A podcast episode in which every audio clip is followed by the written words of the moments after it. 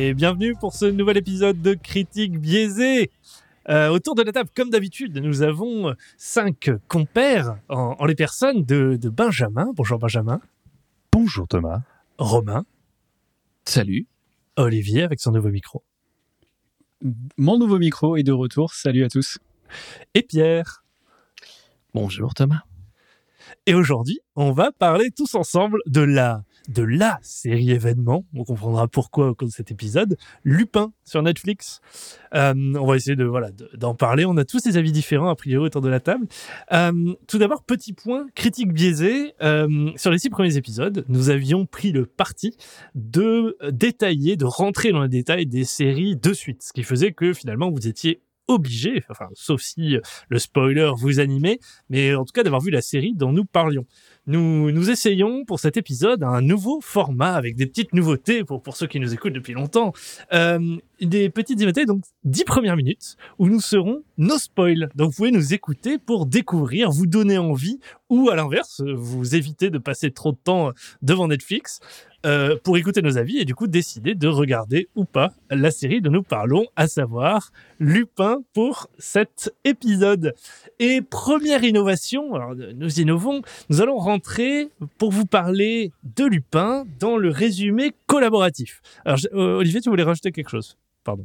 Ouais, je me suis posé la question est-ce que euh, on va faire aussi un, ou peut-être c'est une surprise, un jingle pour euh, tu vois marquer les deux parties, la partie euh, no spoil et la partie spoil avec tu vois vos voix euh, spoiler spoiler spoiler. Nos Bah, auditeurs veulent Si- savoir. si- Ah, ça y est, on oui, l'a, voilà. on Non, l'a. mais si quelqu'un est assez bon pour nous faire des jingles, euh, ouais, on prend. On peut le créditer, il y a pas de problème. Enfin, si quelqu'un faire des bruits de bouche, mais Moi, j'ai l'impression qu'il y avait un talent là qui était en train de s'exprimer dans la personne d'Olivier et son fameux spoiler, spoiler, spoiler.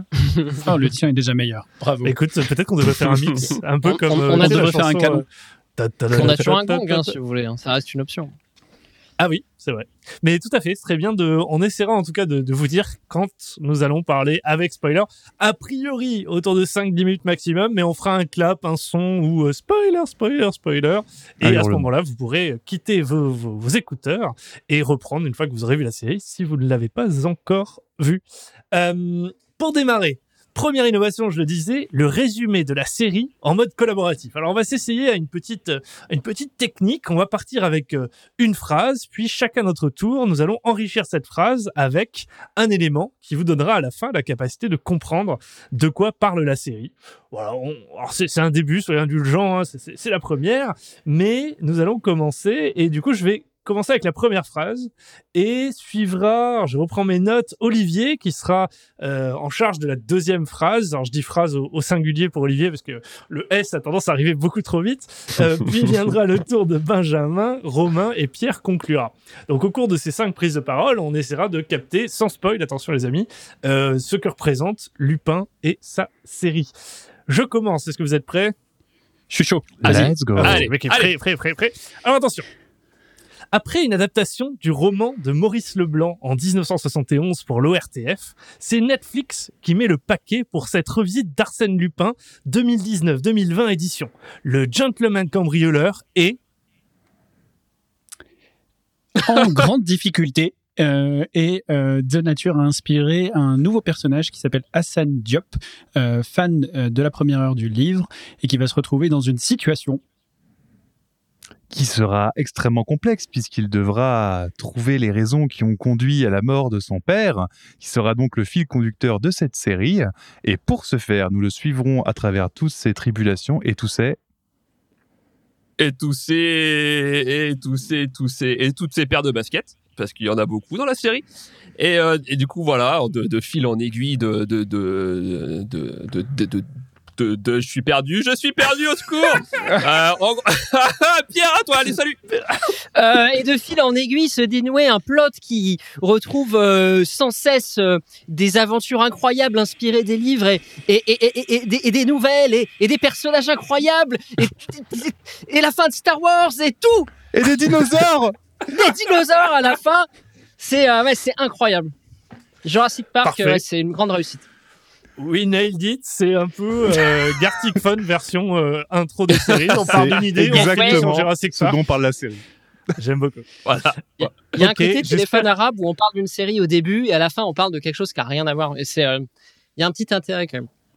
Tout à fait. Écoute, euh, voilà, nous avons créé un nouveau genre, le Gartic Fun des séries. Euh, merci. J'espère que, que ce résumé vous donnera euh, voilà une, une, une bonne appréciation de, de ce que ça représente. Pour aller un petit peu plus dans les détails, maintenant que nous avons posé ce dont nous allons parler, je vous propose de rentrer dans nos fameux avis biaisés ou pas. Euh, et pour ce faire, on va faire dans l'inverse de, de l'improvisation.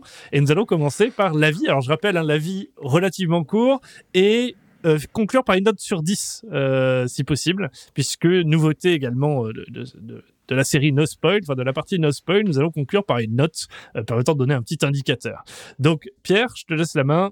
Euh, Donne-nous ton avis, s'il te plaît. Bah, moi, moi c'est pas un secret, j'ai euh, plutôt bien apprécié. Je suis assez friand de ce genre de, de type de, de film ou série, un peu sur des coups, avec un espèce de brigand cambrioleur, etc. Enfin, moi, ça j'ai de suite accroché, ça me rappelait deux, trois films, etc., que j'ai trouvé sympa. Euh, par contre, je regarde très peu de médias français en général, et notamment des séries. J'ai peu de peu de visionnage précédent et c'était ça ça m'a agréablement surpris j'ai trouvé ça relativement bien joué Euh, j'ai hâte d'en parler plus euh, dans la prochaine étape Cool. Romain? Il devait pas donner une note? Ah que oui, j'ai tout à fait. Bien vu. Ah Après, oui. Merci. Pas balancé, mais. euh, Mais merci, Pardon. merci. Putain, faut que je la note d'ailleurs. Un qui sera pas Moi, augmenté cette année. Hein.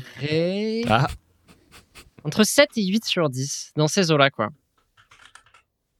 C'est pas un score parfait, mais c'était super agréable. Je vais mettre 7,5 du coup. Voilà, T'es bon, Euh, du le- coup. Waouh. Ouais, je suis excellent. Du coup, pour calculer la moyenne, ça va être génial. Romain, pas mal, c'est beau. Euh, moi, je suis plutôt, plutôt mitigé. Je trouve ça assez convenu. Euh, scénar un peu décousu, pas trop d'intérêt. Euh, le terrier à la réal euh, des trois premiers épisodes, c'est une catastrophe. Vraiment, je pense que c'est le problème de la série. Alors, je, je comprends le, le côté Lupin assez contemporain qui est plutôt, plutôt pas mal fait, mais tout le reste, tout le reste n'a pas de sens. Ce, fil rouge, est, est- enfin, il est pas intéressant. Tout est trop convenu. Enfin, voilà. Enfin, pour moi, c'est, c'est pas nul. Je me suis pas trop ennuyé, pas trop. Mais, euh, pff, mais c'était terminé, j'étais content. Quoi. Ouais, moi, je lui mettrais, euh, je lui mets, allez, je lui mets, je lui mets 4 sur 10. Ah ouais. J'ose à peine imaginer la note d'Olivier quand il aime mes deux. Je pense que nos moyennes elles vont être assez stylées. Donc 4, ça va être Quatre triste, hein. sur J'aurais dix, dû mettre plus parfait. Merci Romain. Benjamin. Bah, je vais reprendre vraiment quasiment ce qu'a dit Romain, puisque euh, c'est exactement ça en fait. C'est une série qui se mange, mais euh, t'as pas de goût en fait. C'est euh, c'est une galette de blé, mais il y a rien. T'es là, tu mâches euh, un morceau de carton. Alors bah t'es nourri quoi, mais t'as pas apprécié le moment. C'est c'est un peu ça. C'est que les épisodes passent, tu sais pas trop où ça va. Quand tu commences à comprendre où ça veut aller, tu te dis ah ça va tout ça pour ça en fait. Toute cette mise en œuvre, cette mise en scène pour finalement ça. C'est très vu, revu et c'est même pas. Enfin, ça apporte rien de spécial au genre, quoi. Donc euh, voilà, c'était. Ouais, ma note, ça serait du coup un 5, quoi. C'est pas mauvais, mais c'est pas bon. Ok, on est quand même plus généreux que chez, que chez Romain. J'aime beaucoup la notation de, en général de Fumby, c'est c'est une honte, c'est de la merde, je peux pas bien. 5 sur 10. C'est pas que c'était une honte, mais euh, voilà. On rappellera que le carton ne dispose que de très peu de nutriments. Donc, du coup, ne mangez pas le carton tout de même. Vous, n'aurez- vous aurez faim par la suite. Manger 10, 10 légumes et cartons par jour. Olivier, ton avis? Alors, vous dominerez jamais ce qui est ma série préférée quand j'étais gamin, mais c'était Arabesque. Donc autant vous dire que euh, Lupin sur le papier, euh, c'est clairement ma cam. Euh, malheureusement, euh, tu vois, donc cette idée-là hein, de transposer un personnage célèbre dans un monde un peu moderne, je pense à toi Sherlock, ça me parlait beaucoup. Euh, mais j'ai bien aimé l'ambiance de la série. Mais honnêtement, ouais, comme ils l'ont dit, quoi, il y a plein, plein, plein de défauts qui gâchent le plaisir, honnêtement. Euh, donc, si tu poses le cerveau, tu passes globalement un bon moment. Mais, mais je regrette que il y ait pas trop de trucs. C'est pas très intelligent, quoi. C'est pas euh, et notamment, je parlais de Sherlock, euh, ça se compare pas, quoi.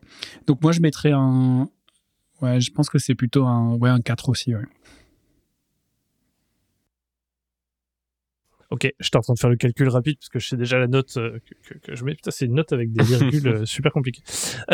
Ok, noté. De mon côté, moi j'ai beaucoup aimé. J'ai vraiment adoré. Je trouve que la reprise avec Omar Sy qui incarne Lupin est est ultra juste, que ça modernise le, caractère, ça modernise euh, le roman. C'est un roman à la base, donc en fait, c'est, c'est un roman limite pour enfants, donc c'est quelque chose d'assez simpliste et finalement le porter à l'écran et, euh, qui amène cette, ce plot intéressant que tu as envie de suivre et qui donne envie de binge-watcher. Moi, j'ai été complètement pris. Je trouvais l'univers excellent, je trouvais la manière de filmer extrêmement bonne. Euh, Paris et tout, le, tout l'environnement est extrêmement bien représenté. Les personnages secondaires sont cool. Moi, je me suis marré. Ils sont riches en couleurs, c'est bien travaillé. Moi, j'ai passé un très bon moment et, euh, et j'ai passé un bon temps. Il me tarde la partie 2. J'étais juste frustré que la partie 2 n'arrive pas plus vite. Euh, donc voilà, c'est c'est Pas de souci, on va parler de la partie 2. On va Ah oui, oui, tout à fait. ah oui, oui. Est-ce qu'on peut spoiler le dans notre notre propre série? Parce que en fin de du Ah. coup de, de, de la partie 2 Il tease, du coup, il du- tease. Un Fais des teaser. de teasers, critique c'est bien. biaisée, il y Ouais, aura la fin, la fin de Lupin, enfin la partie 2 de Lupin, euh, narrée par Olivier Courtois euh, sur la base d'une de son robot, du- d'une intelligence artificielle qui nous a guidés. Alors, voilà, mais regardez la, la, la partie 2 de critique biaisée, regardez Lupin avant évidemment pour avoir euh, la partie 2 by Olivier AI euh, Courtois. J'essaie de le placer. Euh, donc ma note serait de 8 et demi. Je vais, je vais à demi sur 10 parce que j'ai passé un Pour bon moment. Si- Tout le demi pour pas mettre une virgule dans les calculs. Pour pas avoir des calculs. Alors, du beau. coup, c'est très, très j'aimerais reprendre ma note. hein. euh, J'aimerais reprendre ma note et donner un 7 tout court. Ah non, non, c'est plus possible. Là, c'est plus possible parce que j'ai déjà additionné et fait la moyenne. Donc, on est sur une moyenne de 5,8 sur 10. Nous arrivons à faire passer la moyenne à Lupin malgré euh, des notes relativement basses euh, de certains d'entre nous. Euh, donc voilà, c'est, c'est... est-ce qu'on peut dire qu'au-dessus de la moyenne, c'est une série regardable? Je dis pas exceptionnelle, mais regardable. Ah oui, c'est très regardable, Lupin. Non, mais c'est regardable. Ah, bah, très bien. C'est Très bien. clairement regardable. C'est, c'est- tu peux passer un bon moment, il faut juste savoir Oui, oui. euh, ce que ça va être, quoi. Ouais, c'est tout. Je, pense même que globalement, on peut tous passer un bon moment. Même moi, tu vois, j'ai plutôt passé un bon moment. Au final, tu vois, je me dis, bon, la série était pas désagréable non plus, tu vois. C'était pas lavalatière. C'était. Oui. Ouais. Voilà, ça se regarde bien quand Non, même. mais- C'est juste que. Yeah, c'est tellement capable de plus, quoi. Et ça donne pas. Voilà. Suffit d'être de bonne Ok, les foi et on peut tout à fait apprécier. Les amis, je vous propose maintenant de faire le gong euh, ou, le, ou le jingle euh, pour passer, ah, merci pour le gong, pour passer à la Avec suite plaisir. et rentrer du coup dans les détails. Alors peut-être le, le gong, Olivier, peut-être tu veux, tu veux clapper, tu veux euh, spoil, spoil, spoil. Spoil, spoil, spoil. Parfait. Ouf. Voilà. C'est, Voilà, j'ai tout donné. J'ai tout donné. je- Je, me suis euh, fait un claquage de la, de, de la Mais gorge. du coup, c'est top, on est dans le thème de notre jingle pour les, euh, les questions blitz. Enfin, c'est, euh, exactement. C'est vrai qu'on reste dans le je suis la resté, hein, j'ai été inspiré. Inspiré. critique c'est bon, biaisée à. Donc, rentrons dans les détails. Je vois que les avis commencent à se faire. Nous allons passer d'abord une première partie sur un avis assez général. Dans l'histoire, là, vous pouvez rentrer dans les détails. Là, on a été très, très soft sur l'avant. Qu'est-ce qui nous a plu? Oui, on n'arrivait pas à aller là on voulait aller. Maintenant, là, chez vous, c'est quoi vraiment? On va re- peut-être reprendre même un, limite un petit tour de table. C'était pas forcément prévu, mais, mais pour rentrer un peu plus dans les détails de ce qui nous a vraiment dérangé avec à l'appui euh, des preuves, des, des, des, des choses qu'on a le droit de dire maintenant. On peut plus rien dire. Bah là, on peut dire. Euh, bah, euh, qui veut qui veut commencer à exprimer ce, son, son mécontentement ou son contentement? Hmm. Je, je peux, je peux commencer. Non, mais sur l'histoire en général, euh, c'est décousu, c'est le problème. On saute, on saute du coq à l'âne par moment. Je trouve que ça n'a pas trop de sens. Euh, en fait, le fil rouge est dur. Enfin, il est pas dur à suivre, mais il- je trouve qu'il est incohérent avec tout ce qu'on peut voir par moment. Enfin, je, je sais pas trop comment l'exprimer. Mais en fait, ça m'a dérangé la, la progression de l'histoire vraiment. Comme quoi, par exemple, en fait, c'est quoi qui t'a parce qu'il démarre, on... c'est quoi C'est les flashbacks progressifs, c'est euh... Ouais, c'est l'évolution. flashbacks progressifs qui sont, voilà, c'est l'évolution générale que je trouve un peu moyenne, quoi. En fait, je trouve que l'écriture est pas assez, est pas, est vraiment pas assez bonne. Alors après, bien sûr qu'on n'est pas sur, euh, on pas sur un film d'auteur, c'est pas le but de, de- c'est pas le but, mais, euh, mais je sais pas, je trouve ça trop décousu, en fait. Ouais, je suis d'accord avec lui, puisque. et Alors, on est d'accord, on peut envoyer la sauce au niveau Ah, de. tu peux y aller, tu peux divulguer. y aller. C'était le but. Vas-y. Let's Ça go. durerait 30 minutes. Non, bah, en fait, moi, par exemple, tu vois, pour reprendre les incohérences avec le fil rouge, c'est notamment euh, le suicide de son père, qui n'en est sûrement pas un. Enfin, tu vois ce que je veux dire hein, C'est suicide, entre guillemets, les deux pieds dans le ciment, deux balles dans le, trois balles dans le dos, trois couteaux dans le dos. Bref, le, le, le suicide de son père, tu vois, il, il le découvre en mode hyper surpris. Quoi? Mais en fait, il ne s'est pas suicidé, il n'était donc pas coupable. Mec, mec, t'es censé être un genre d'esprit assez brillant qui peut manipuler facilement les gens, avoir une, une vision assez fine des choses, avoir enquêté à fond, c'est le but de sa vie, tu vois. Et il découvre ça d'un coup. Genre, oh, surprise Et pour abonder dans ton sens, en fait, ce qui est hyper bizarre, euh, moi j'ai trouvé la psychologie. Tu as parlé des personnages et des personnages secondaires. Moi je trouve qu'ils sont tous écrits avec les pieds, honnêtement. Euh, et là, tu, vois, les incohérences que tu es en train de mettre en avance, en évidence, c'est clairement euh, Hassan, il n'est pas cohérent du tout. Le mec est brillant. Il se retrouve quand même assez vite dans un lycée de surdoués, hyper cotés, etc tu sais pas trop parce qu'en en fait l'histoire on a des, des flashbacks mais l'histoire elle est essentiellement au présent. Et au présent tu vois que ça fait un moment que c'est une petite frappe qui fait des cambriolages qui fait d'ailleurs des cambriolages on va dire élégants mais pas incroyables Euh, ce qui d'ailleurs dans le premier qui fait euh, il y a, il step up euh, vraiment de manière importante versus les autres qui nous montrent. Et tu dis mais comment tu passes de quelqu'un de brillant dégoûté puisque à ce moment-là apparemment il croit que son père est un brigand et ça lui fend le cœur. Comment tu passes de ce- cet élève brillant à petit cambrioleur de, de tu vois la petite semaine?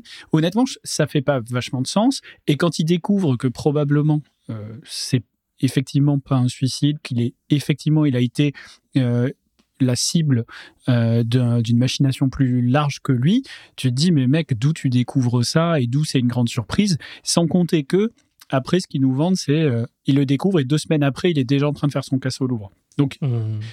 tu vois, d'un côté, il est très débile, d'un autre côté, c'est un génie incroyable, parce que en deux semaines, il a mis en place un coup monumental en place, quoi.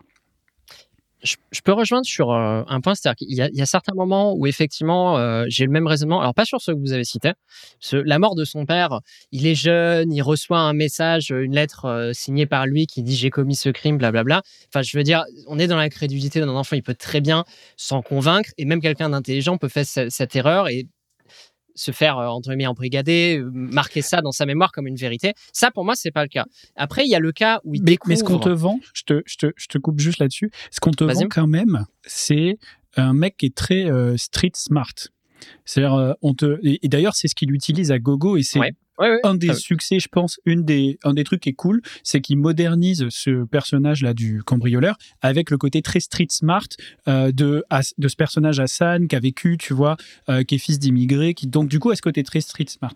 Tu te dis putain, c'est quand même bizarre que euh, tu, que tu vois qu'il qu'il qu'il le voit pas quoi. Mais mais bon. Mais ça reste un sujet particulier et je pense que même des gens intelligents peuvent faire des faux raisonnements de temps en temps. Et c'est même euh, la dualité euh, humaine incarnée. Quoi. Il y a des gens super smart qui prennent des décisions débiles tous les jours. Et je pense que c'est une erreur de, de vouloir dire ce personnage est intelligent donc il ne peut faire aucune erreur. Ça, je suis pas d'accord.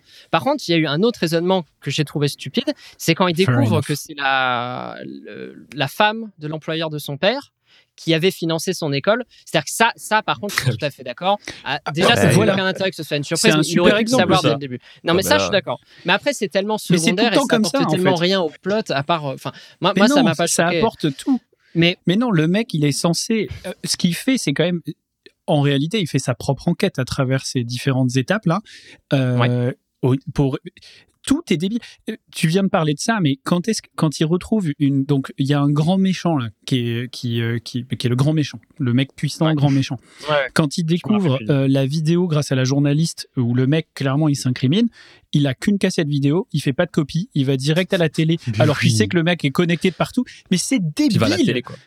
Et il va à la télé. quoi. Mais Ah, alors- alors, Ouais. Ça, c'est tellement boomer pour le coup. et maquillé Non, mais ça- et, pas- et Non, maquillé. mais le- ça c'est énorme. Le mec quand même, non, le mec il te fait un truc sur Twitter, donc nickel. Vraiment Twitter c'était parfait. Jusque Après il là, te dit j'ai la vidéo, euh, je vais aller sur quotidien. Là. Non, mais Euh, ça va être autre Non, côté, sérieux, histoire- non, mais je suis pas d'accord ça. Je suis pas d'accord. C'est une histoire de mise en scène. C'est-à-dire que oui, il y a un côté Twitter, mais d'un autre côté, faire passer à la télé après, ça va faire buzzer encore plus, ça ferait faire retweeter Bah non, dessus. ça ferait pas buzzer plus. Non mais pas actuellement, pas maintenant. Tu Si, buzzes sur pas Twitter Mais non, que- mais pourquoi pas Bah, Si t'es un inconnu, publique dessus. Ouais, si, si. c'est- Pas sur une dans- la vidéo comme ça. dans- Non. Si, on, si on veut Ah. faire un reality check, si on fait un reality check, aujourd'hui, t'as user 157p92 qui balance une vidéo volée sur Twitter. Si t'as pas la communauté nécessaire pour la faire buzzer, Non, mais ça en ça, ça finira par buzzer. Si c'est une vraie vidéo, ça Oui, finira mais, par oui, mais quand quelqu'un Non, mais moi comme ça me choque pas la ah, télé. hein. La télé, ça me choque pas. Ce qui me ce qui me choque, c'est qu'il va à la télé. Alors après, je trouve ça très cool qu'il redonne du travail à Patrick Sébastien, donc ça c'est top. Euh, donc, le, le mec, il va à la télé, euh, tu vois, euh, déguisé, tu dis putain, c'est charmant, mais c'est mais. C'est- Là, le reality check marche pas. Mais, mais surtout, la- le- l'espèce de plot twist de ah ben en fait ils ont édité la vidéo et t'avais aucune copie, ça n'a aucun Mais- sens. Alors, ça, je suis Le mec sûr est street smart de ouf. Attends, attends. Peut-être qu'ils ont des copies, mais simplement celle qu'ils ont amenée sur le plateau a été modifiée. Et une fois qu'il a été décrédibilisé, là-dessus, enfin, il peut très bien, et peut-être qu'il va le faire. Là, on est dans la supposition, c'est pas vous- ce qu'il vous te assumez. Oui, parce vous pas, assumez aussi, Ah, pas, pour répondre au début de la critique, vous assumez beaucoup de choses euh, qui sont encore, qui restent à dévoiler dans le sens, par exemple, où l'évolution du personnage, on est à 5 épisodes sur, je crois, 10, et on y vient tout doucement, c'est-à-dire qu'il y a une double narration avec là où il en est maintenant et la façon dont il a évolué vers le personnage qu'il est aujourd'hui, sa rencontre avec euh, la mère de son fils, etc. Et tout ça, c'est un, un deuxième fil rouge qui est, en, qui, est en, qui est en train d'être suivi et qui va continuer dans la partie 2. Le, le, la- le passage d'écolier à cambrioleur, on va y venir. Je comprends pas l'intérêt de le critiquer maintenant, alors qu'en plus, c'est un format de narration qu'on peut voir dans, dans plein d'autres types de médias. D'autant plus, Non, non, mais c'est d'autant intéressant. plus- D'autant plus que je trouve que c'est assumé. Moi, j'ai j'ai eu une, une assumption différente sur euh, le, le fait que le casse du Louvre soit effectivement le plus grandiose sans doute, et en plus de ça, il est montré, mais qu'auparavant, pour moi, il a déjà fait des casses grandioses et en tout cas euh, monétairement intéressants. Parce que quand tu vois son l'air, son sa Oui, oui, bas de c'est cave, c'est Sa conséquent. En fait, sa bas de cave, Mm. elle est conséquente. Il a les connexions avec euh, son meilleur ami là, qui est revendeur euh, d'objets de luxe. Donc en fait, c'est juste qu'on nous a pas montré ça. Donc je comprends qu'on puisse avoir une assumption inverse. Moi, j'ai fait justement l'assumption euh, bah, de, de l'autre côté. Non, en non, mode mais oui, bah, c'est normal. Le mec est rodé. Et là d'ailleurs, il, il prouve qu'il est rodé parce que il a, le, son coup marche. euh, bah, bon an, enfin pas bon Ouais. an mal an. D'ailleurs, il fonctionne. donc Donc du coup voilà. on parlait de la psychologie des personnages aussi. Hassan, ok, moi j'entends et vous, je suis assez convaincu par ce que vous me dites. On n'a pas encore tout vu. Il a probablement fait des coups euh, assez importants. Euh, mais moi, euh, quand vous me dites, je sais plus qui a dit ça, mais les personnages secondaires, ils sont assez cool et tout. Moi, franchement, ce qui m'a un peu gâché le plaisir, honnêtement, c'est euh, les personnages sans nuance et les trucs très vus et revus. C'est-à-dire le commissaire qui est très très ripou, euh, le méchant qui est très très méchant, hein, euh, le, son père qui est très très gentil. Euh, honnêtement, je me suis dit, Non, c'est c'est pas vrai. ça me C'est pas vrai. fatigue un peu. Alors, Pas vrai. Même moi qui partage ton, ton avis, on va dire global sur la, sur la série, je dirais que le commissaire est pas très très cliché. Parce que c'est le seul personnage du coup du commissariat et même c'est le seul personnage secondaire je trouve avec la, la mère de son fils qui est un peu intéressant je trouve et dans, plus dans le jeu que dans le personnage bref le, le, le commissaire il, quand il est interrogé justement par, euh, par Lupin il montre des facettes et même ce qu'on te raconte sur lui c'est que oui c'est un ripou mais c'est pas un enculé tu vois Tout à fait. Bah, euh, quand même. euh, Et puis, Bah, ouais, mais, bah, non, mais, non, oui, en fait, il- non, mais là, il, il est en phase de rédemption, mais exemple, pendant 40 ans, le mec, il s'en battait les Non, couilles. je, hein. je suis pas tout à Ouais, fait d'accord. Il y a, il y a un moment assez phare de la série. il va dans un ce palace, le gars. Bah, non, mais c'est Maintenant, clair. oui. Oui, mais, Le mec, il se Il fait vit dans un palace et la depuis 40 oui, mais ans. c'est- seconde d'après- pas, c'est pas une Et la histoire de seconde rédemption. d'après, il appelle le mec. Oui, mais son, toi, son, Non, mais- son passé, non, mais son Mais non, mais passé oui. par exemple, euh, te montre qu'à la base, c'est un mec juste qui avait essayé de faire son taf à 1000%, Tout à fait. qui s'est fait briser par le 10 minutes système. à peu près. Non, Ouais, non, mais hein. en fait, en fait, en fait, faut pas prendre ça Comme Bah, tous les ripoux, tu pars bien à un Non, moment où tu changes de pas une histoire. Bah, c'est oui, une c'est histoire comme as rédemption. qui vont directement en mode. de euh, rédemption. Il il est sur la bonne voie, il cherche les réponses au début. C'est un flic qui veut faire son boulot et qui s'est heurté à un mur. Et il y a une scène que j'ai trouvée ultra bien tournée et qui est essentielle pour moi au développement de ce personnage. C'est la scène où il est chez lui à boire un verre ou je sais plus quoi, où la musique devient très très grave avec des plans très euh, je sais plus comment, je sais pas exactement, mais très ralenti et où c'est grosso modo un pacte avec le diable. C'est le moment où tu passes d'un flic qui veut faire son boulot, qui se rend compte de la pourriture de- du système dans lequel il est et qui, au lieu de faire le bon choix, fait le mauvais choix et devient le flic ripou.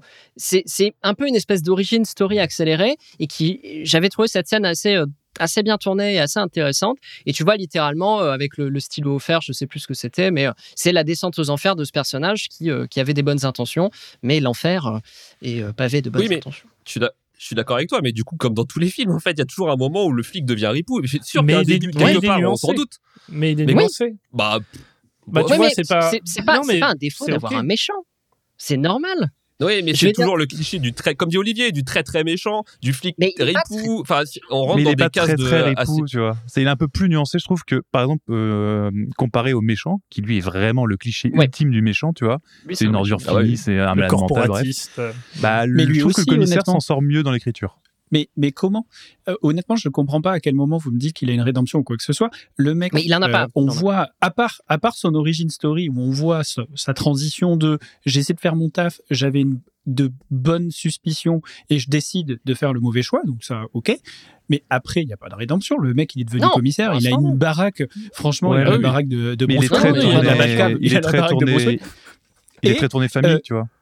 Non, mais on Ouais, est d'accord, il n'y a ça, pas, ça il veut pas pas dire de que t'es un homme gros, non, mais il est prêt, il est prêt à crever, tu vois. Il lâchera, il donnera pas de faux infos et tout. Quand il sait que sa famille est en danger lors de l'interrogatoire, Ouais, mais, mais c'est il pas de pourrait trouver d'autres moyens de s'en Non, sortir. c'est pas en- vrai. Il lâche rien. Et juste après, il appelle le mec. Il dit, je, je sais pas de quoi tu parles. Et après, il Parce appelle le a mec. C'est pas vrai. qu'il a plus peur non, je- Peut-être que l'autre, Il a peut-être plus que l'autre a encore plus de poids.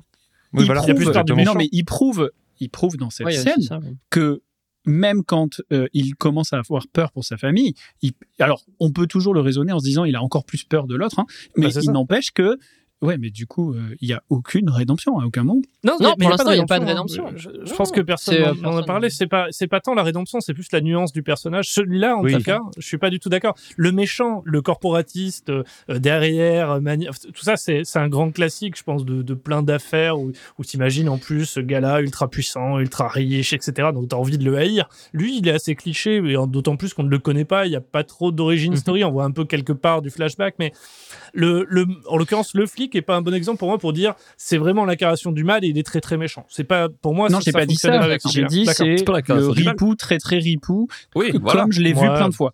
Moi, mon point, c'était ce que je vous ai dit, c'est il y a le flic ripou très ripou, le méchant très très méchant, et le père de d'Hassan très très gentil, très très valeur quoi, très Mhm. euh, valeur plus plus. Ce que je dis, Mhm. c'est que le, le décor qui est planté, il est pas nuancé. Il le est père, classique. ça pourrait être un, le Mhm. père, ça Oui, pourrait voilà. être un con aussi bien que quelqu'un qui s'est fait avoir. Le flic, il pourrait avoir encore plus d'état d'âme, même euh, à cet âge-là, alors que les états d'âme, on Oui, nous les présente 40 ans avant. La, la, Et la, la nuance Donc ailleurs. moi j'ai trouvé que je l'avais déjà vu ce- ce- cet, Ouais. cet arrangement Ah oui, et sans sûr. parler de la fille du grand méchant qui euh, joue qui est l'espèce de femme fatale classique enfin, moi j'ai trouvé que ces personnages là secondaires honnêtement étaient pas incroyables Mais voilà. est-ce qu'on peut pas dire que c'est romanesque? Puisque c'est pas les, ba- les bases. Vraiment, ce que tu dis, en fait, c'est exactement finalement les bases d'un roman assez standard dans un roman d'aventure ou policier. Et très honnêtement, des- dans ce type de bouquin ou ce type de série, encore une fois, je suis d'accord avec toi, je te rejoins sur le côté peut-être basique de la chose, mais qui fonctionne quand même pour Bah, moi. C'est-à-dire que moi les, les tu éléments. prends l'exemple de Sherlock Moi, ça a marché. Moi, si- je vais, je vais y revenir pas mal, je pense, dans le podcast, mais je, par exemple, je- tu vois, euh, Arsène Lupin, à la base, tu as raison, c'est romanesque. Donc, c'est c'est des bouquins, d'ailleurs, c'est pas un bouquin, c'est une série de bouquins. Il y en a, je sais plus combien, sur euh, quasiment 30, à 40 ans. Euh, donc, il y a vraiment plein, plein, plein d'aventures. Ça a été de, commandé à, à- aux gars. euh, en gros, parce que on voyait euh, outre-Manche le, succès de Sherlock Holmes, et ils ont voulu créer un- une espèce de gentleman à eux, euh, et c'est Arsène Lupin qui est né. Euh, du coup, quand tu regardes, il y a vraiment, je reviens sur cette origin story, parce qu'il y a vraiment une espèce de trajectoire parallèle. Tu regardes ce qu'ont fait Channel 4 avec Sherlock il y a quelques années, et l'intelligence qu'il y avait dedans, putain, mais tu peux, et c'est romanesque tout pareil, enfin, ce, contexte-là de départ, de dire c'est romanesque et t'as des personnages, je sais pas quoi, bah, honnêtement, je trouvais ça beaucoup plus intelligent, beaucoup mieux ficelé, beaucoup moins incohérent. Il y avait des trucs très grandioses et pas crédibles, mais c'était plus facile de les accepter parce qu'il y avait tellement d'intelligence à plein d'endroits que moi, vraiment, c'était un plaisir que, que je ne boudais pas. Ici, je trouve que c'est plus difficile. Je suis d'accord avec toi. Et Sherlock, c'est une de mes séries préférées, donc il n'y a pas de débat là-dessus. C'est beaucoup plus intelligent, je suis d'accord. Les plots sont beaucoup plus travaillés et il y a un intérêt qui est énorme. Après, ça se ficelle aussi sur plusieurs séries. Et il y a une différence fondamentale qu'on a pas mal omise, je trouve, même dans nos, dans nos euh, descriptions au début. C'est que là, on ne suit pas l'histoire d'Arsène Lupin. Sherlock incarne Sherlock Holmes. Arsène Lupin incarne quelqu'un d'autre qui s'inspire d'Arsène. Euh, euh, euh, la série Hassan Lupin. Voilà, Diop, merci. C'est pas, c'est pas exactement la même chose. On n'a pas la volonté de retrouver littéralement Lupin. C'est pas le gentleman cambrioleur. C'est quelqu'un qui a construit son identité et euh, dont une partie de son histoire s'inspire d'un personnage fictif dont il a euh, utilisé certaines des méthodes, etc. Et il y a une différence qui est Mais pas c'est une comparable dans le sens. C'est une opportunité c'est une opportunité mais c'est parce là que t'as aussi encore on- moins de contraintes. oui, mais c'est là aussi où on retrouve des nuances différentes. C'est-à-dire que tu, tu parlais de, de, de l'origine story peu nuancée avec le père. Tout à fait, mais ça reste sur un truc classique et c'est pas fondamental à l'histoire. C'est-à-dire qu'un père qui a des principes, qui a des valeurs qui sur lesquelles il est censé s'inspirer, mais la dualité se crée parce que lui, justement, va un peu à contrario. Euh, il n'a pas délaissé son éducation, mais au final, c'est un brigand, le mec. C'est pas un genre. Enfin, c'est c'est pas un méchant à proprement parler, mais c'est quelqu'un qui vit de la criminalité. Enfin, il y a une nuance qui existe, qui est pas dramatique, mais qui existe. C'est pas Sherlock Holmes, c'est pas un vigilante quoi. Mais je, mais, mais je dis pas que c'est, je dis pas que c'est Sherlock Holmes. Je dis justement que Tout à fait. Non, mais avec je cette compare. épaisseur-là et ce contexte-là, tu pourrais t'attendre à plus de Mhm. plus de trucs intéressants. Même Hassan Diop, tu, tu vois, tu le dis, il est censé quand même avoir un pied dans la criminalité. Euh, eh, il est quand même full valeur aussi, quoi. Un peu comme son père. euh, et, euh, Certaines. et, et c- bon, encore une fois, peut-être on peut avancer, mais euh, moi, mon avis, c'était que je trouvais que c'est la nuance est pas souvent là et que on nous a fait des, des archétypes très présents très et j'ai eu du mal à m'en en sé- séparer parce que je trouvais pas ça très neuf Euh, euh, si ce n'est peut-être si y a un truc qu'il faut dire c'est que euh, le fait qu'ils aient choisi et je crois que tu l'as dit dans ton avis euh, Thomas le fait qu'évidemment euh, ou même toi à l'instant euh, que euh, ce soit pas Lupin directement mais plutôt un héritier et que ce soit évidemment un homme noir et euh, en tête d'affiche et tout tout ça ça apporte énormément de trucs ultra intéressants à la série et c'est top et c'est hyper créatif mais c'est pour ça que je suis un peu frustré que le reste des personnages soient quand même euh, on les a beaucoup vus personnellement Mhm. Ok. Mais euh, ça roule. Je propose qu'on passe euh, à, à la suite, à la deuxième partie sur euh, le côté, justement, aller dans les détails de pourquoi, au-delà des archétypes, euh, il y a des choses qui fonctionnaient, qui fonctionnaient pas, que les idées proposées ne, ne marchaient Mhm. pas. Euh, Olivier, oui. Pardon. la Tu question avais une- Blitz Oui, oui, tout à fait. euh, je- J'allais venir. Et du coup, je- pour euh, pour introduire ce passage, si vous voyez, on, on rajoutera peut-être un créneau vidéo. Un jour, on le fera sur Twitch quand on aura la fibre pour certains d'entre nous. Euh, peut-être euh, jingle, Romain, pour la question Blitz, qui va séparer ces deux La parties. question Blitz. La question blitz. La question Blitz. Meilleur passage. On, on, la capella Toujours un fonctionne à plaisir. chaque fois. Les amis, première question, soyez rapides. Alors, question personnelle. On ira après sur, euh, sur, sur d'autres éléments, mais, mais un des éléments, à chaque fois quand on dit qu'est-ce qu'il faudrait donner de plus à ce podcast, c'est nos affaires de vie, quoi. Et je voulais savoir d'abord si vous étiez déjà allé à Etretat. Parce qu'Etretat, on le voit beaucoup, on en parle, c'est- magnifique. Donc, est-ce que vous êtes déjà allé à Etretat À Étretat bah oui, Etretat, c'est là où il y a le le- l'affaire de l'aiguille creuse, euh, où est né euh, Maurice Leblanc, euh, où ils vont après pour le Ah. festival des lupins, qui existe d'ailleurs. C'est le dernier épisode. Et oui, Eh bien, absolument pas pour ma part, mon et cher ça t'a Thomas. donné envie? Absolument pas pour ma part, mon cher Thomas. Ah, les Ah, falaises, je- c'est joli. Oh si, ça avait l'air Romain, t'es sympa. déjà allé?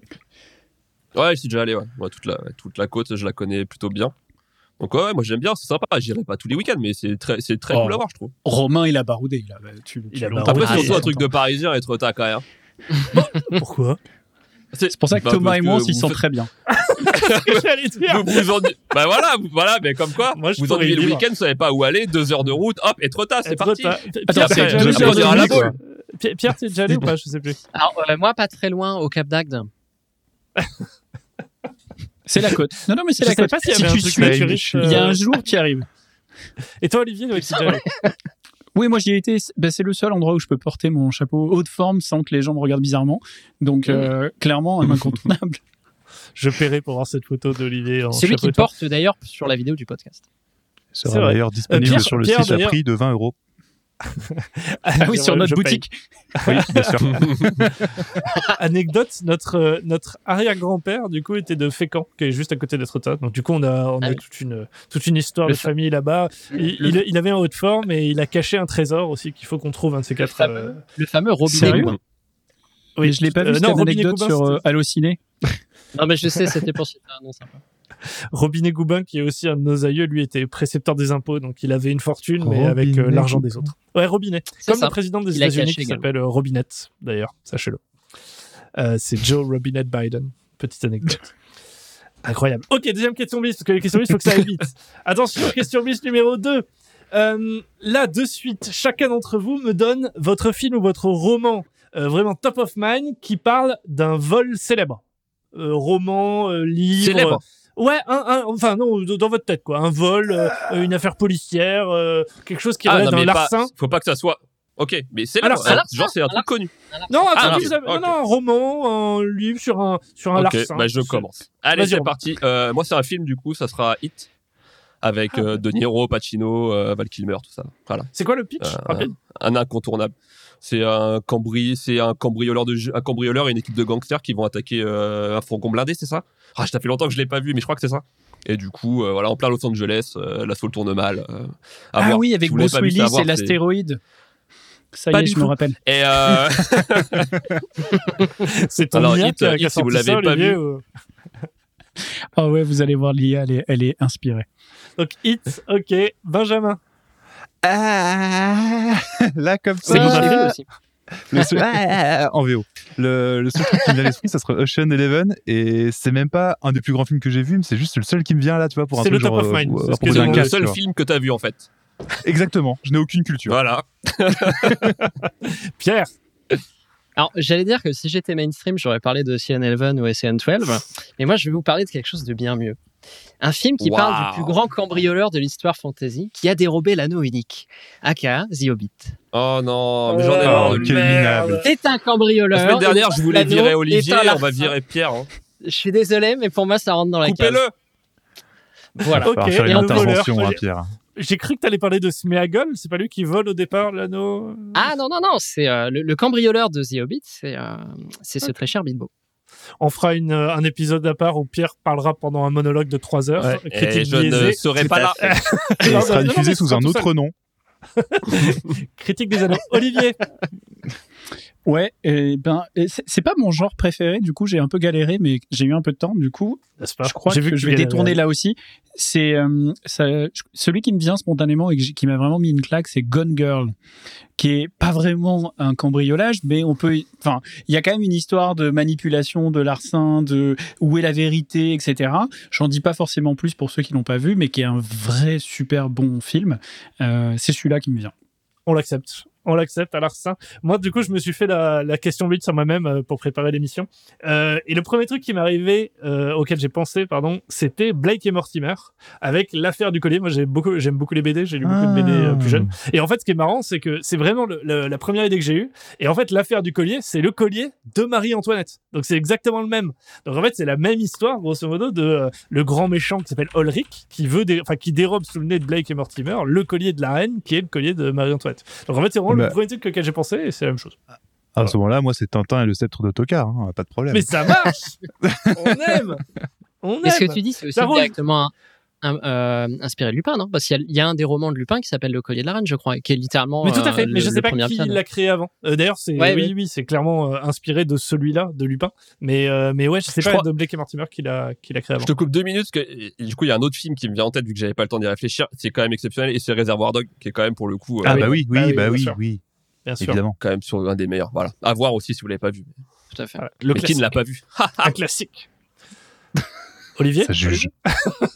Je déconne, je déconne. J'ai failli, j'ai failli dire que je l'avais pas vu, mais je me suis dit non, non. euh, déjà Toy Story. Ouais, voilà, j'ai Troisième. clair. Troisième question, les amis, attention. Vous, si vous deviez voler quelque chose, qu'est-ce que vous voleriez? Dans le monde entier, ce serait quoi que vous voleriez? Là, de suite, serait- on commence par Benjamin. Ce serait ton cœur, Thomas. C'est déjà fait, Benjamin. c'est déjà fait. Qu'est-ce que Je je, sais pas devrais si je voler l'accepte. Et- Non, honnêtement, si je Non, devais voler un non, truc, t'inquiète pas. je saurais, je saurais vraiment pas à quoi te répondre. J'ai jamais euh, pensé à voler quoi que ce soit de précieux. C'est pas du tout un truc qui m'a déjà traversé l'esprit. Très bien. Donc, euh, ok, ok. euh, Je suis trop si, pur si jamais quelque chose monde. revient, Pierre, Pierre vas-y. Tout le monde réfléchit là. C'est c'est assez rigolo à voir. Fumbi, désolé, t'as été le premier, mais Ça doit être un objet précieux ou. Ce que tu veux, ce que tu veux, parce que mon cœur était parti parmi les choses que tu pouvais voler, mais il est déjà pris par Benjamin. J'aurais pas dit ton cœur parce qu'il m'est déjà acquis, mais euh, pour du reste, euh, c'est une question difficile. Je sais pas. Je, je vais, je vais revenir à la fin, ça me dérange pas. Ok, pas de- ok, Olivier. Tac au tac, j'ai rien en tête. Je crois que j'essaierai. Alors, je sais pas si ça se vole, mais euh, j'aimerais bien une place pour Mars. Tu vois, si euh, Elon Musk il arrive à y aller, euh, bah ça me ferait bien kiffer. Donc, je sais pas comment le voler. Hein, pour être tout à fait. Je vais voler a un des un des. Un aller simple par le- contre, hein, désolé, hein, il restait plus que ça. Ouais, mais si elle a, si, si elle a fibre, ça va. Tu vois, Ça pas- passe. On pourra toujours faire On le est sur on est confiné. Mars est fibré, ouais. Donc, on est Confiné sur confiné Mars, sur Terre euh, aussi. Donc, euh, Romain, une idée? J'en ai aucune idée. Je suis en train de réfléchir le truc le plus précieux que je pourrais voler. Et à part les trucs lambda, genre j'irais voler une banque, j'irais voler des lingots, je, ça me vient pas à l'esprit. Donc euh, là, Des franchement, euh, Ok, ok. Je ne mais sais c'est- pas. Et toi, et toi, Si, Thomas, moi, moi, j'adorerais avoir la plus grosse pierre de lune de toute euh, un, un extrait de la lune. Et du coup, c'est marrant que Mais ça s'appelle la de lune, l'espace, du coup. Oh, Ouais, c'est possible dans ma dans ma poche. Non, mais un truc, euh, un vrai truc de l'espace, pas pas une grosse météorite, tu vois, un maxi truc qui est, qui est lié à l'espace que je que je mettrais euh, que je mettrais chez moi. Voilà. Alors, je sais pas si je pourrais le voler ou l'acquérir un jour, mais J'aurais j'aurais peut-être dit un recueil de manuscrits des premiers écrits de, de Tolkien, peut-être. Comme ça. pas mal. J'en ai marre de lui. J'en ai toujours marre de lui. hein. Non, ça non, mais continue. non, hein. non, non. La Ah, chronique le on Ça on va la voir. Ça fait des années, ça J'ai un petit pas. message à passer. On recherche un chroniqueur. euh, si vous avez entre Qui n'aime pas 20 Tolkien. et euh, 50 ans, vous avez du temps, euh, ou qui vous n'aimez a pas. Tolkien ou Star Wars, vous êtes bienvenus. Ça roule les gars, quatrième. Il faut que je fasse un jour une question sur le Seigneur des Anneaux, il y aura que Pierre qui pourra parler. Ah oui Quatrième question. Lupin est un personnage de fiction. Quel est votre personnage de fiction préféré au point que vous pourriez faire le festival qui lui concerne et vous habiller comme lui? Et nous allons commencer. Et nous allons commencer par Olivier. Je crois que c'est Doctor Who. c'est con, Ah, mais c'est ultra kitschouille, mais euh, c'est un personnage que j'adore euh, pour plein de raisons. Euh, et tu vois, dans le genre pas hyper crédible et tout, ben, et charmant, je trouve ça. ouais, je crois que ça serait lui, ouais, Doctor Who. J'aime bien. J'aime bien. Euh, Pierre, t'as le droit de citer le Seigneur des Anneaux. Et j'ai- alors, je, Oh je non voulais Oh éviter, non je voulais éviter, mais puisque tu me le demandes. Non, non, honnêtement, ce serait pas un personnage du Seigneur des Anneaux. Je pense que ce serait Hannibal Lecter. Et probablement surtout son interprétation par euh, Anthony Hopkins. Parce oui, que moi, c'est un, des, acteurs. un des personnages de médias qui m'a le plus marqué, surtout, surtout l'interprétation de Hopkins, que j'ai trouvé absolument magistrale. Et euh, je trouve personnage des très nuancé, hein, très intéressant. le. Littéralement, le, le professeur de psychologie euh, qui devient euh, tueur en série, moi, ça me, ça me parle. C'est peut-être donc un le festival des tueurs en série, le Enfin. festival des Hannibal Lecter. Déguisé en lui, ça me plairait, hein, avec un petit masque. Ok, euh, ok. Ça, ok. Euh, très bien. Romain, Euh, bah, je vais être un peu dans le côté déviant et je serai avec Pierre. On fera le, pas loin. Je serai euh, Homelander dans The Boys. Le côté, alors le, le, le côté, le côté pouvoir illimité, personne peut me tester et je fais ce que je veux. Attention à vous, ça arrive. et Benjamin. Euh, Là, on est sur deux psychopathes, un mec sympa. Euh, J'espère que tu vas Bah, équilibrer. Moi, j'ai un gros problème en fait. C'est que là, tu me dis aux persos de fiction préférés. euh, bah, je pense à des jeux vidéo, mais je pense aussi par exemple à des œuvres de- d'animation, genre des Ghibli. Je pense à Princesse Mononoke. Euh, pour Tu me cosplayer en Princesse Mononoke, je pense que personne ne veut voir ça. Je, je- voilà, je, le monde je n'est pas prêt. pour voir ça. Ça, les hautes formes de Ah, moi, j'aimerais beaucoup. Il y a, il y a J'aimerais peut-être un. OnlyFans à créer, mec. hein. Je pense que tu, Ouais. tu parles trop vite. Il y a une C'est une fin de reconversion. carrière pour moi. Mais le début d'une nouvelle. Moi, ce sera assez standard, ce sera Batman. J'a- J'adore Batman, je m'habillais en Batman quand j'étais petit. Ouais. Et euh, je ferais bien Quand le, t'étais le petit, ouais. Batman. Le, ouais. Juste derrière, il y a la Batman. Euh, je ferais bien le Festival des Batman de France. Si jamais quelqu'un veut créer l'association avec moi, euh, qu'il attend cette- qu'il entend cet appel, avec plaisir. Bah, il fallait au moins. Les un amis, c'est la- C'est la fin de la question bis. Reprenons notre, notre sérieux. Remettrez votre casquette de critique euh, biaisée, de- qui peut faire des critiques biaisées. Et nous allons le, le- le sujet qui est le suivant. Euh, on a trouvé que parfois, alors on a, on a évoqué les archétypes, mais que parfois il fallait rompre un petit peu avec son, sa crédulité lorsqu'on regardait Lupin. Donc quelque part, c'était un petit peu facile et qu'on nous assonnait, qu'on nous forçait avec des facilités scénaristiques. Donc on se proposait de rentrer un peu plus dans les détails de quelles sont ces facilités et pourquoi ça nous a déplu ou pourquoi à l'inverse, euh, comme moi, et je- moi je m'en fous quoi. Euh, j'ai- aimé, j'ai aimé quand on me donne des choses, bah, j'ai- j'aime bien. Ils m'ont donné des choses. Omar Sy m'a donné des, il m'a donné des frissons. Il joue extrêmement bien. Les petites anecdotes, le, plot avec la journaliste, ça fonctionne. Enfin pour moi, ça fonctionne bien avec son chien J'accuse. Euh, je sais pas, tout ça, ça m'a. J'ai pas trop. j'ai pas trouvé ça forcé. J'ai trouvé ça assez naturel. On est pour preuve, j'ai binge-watché euh, quasiment tous les épisodes en une soirée. Ça m'a plu. Ça m'a plu. Est-ce que, je peux juste rebondir? Tu viens de dire que appeler son chien J'accuse quand on est l'archétype le plus puissant d'un militant CGT. Vraiment, je trouve pas ça cliché. Tu sais, Non, tu mais sais, vraiment. euh, Moi, j'aime bien. Ça m'a rappelé ma mère. Alors, du coup, maman, désolé si t'écoutes ce podcast, mais euh, no- notre mère est assez militante. Elle aurait pu faire un truc comme ça, ouais, ouais. Ou appeler son petit chien ou Benoît, je suis pas sûr. que.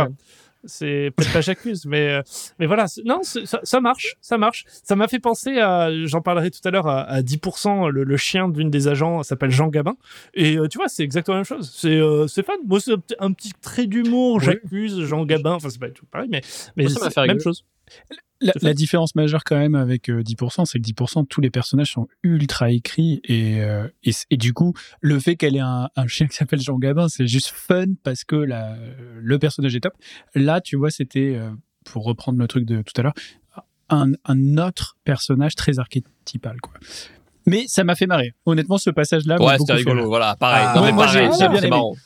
Non, non, mais fait. quand, tu- quand acceptes une partie des trucs, franchement, il y a des moments très cool et il y a des fulgurances, il y a des trucs sympas, même Du en coup, c'est mise en quoi que vous scène. n'avez pas accepté? C'est quoi qui est Surtout pour que leur vous relation inacceptable et qui passe, qui passe pas cette barrière reste de.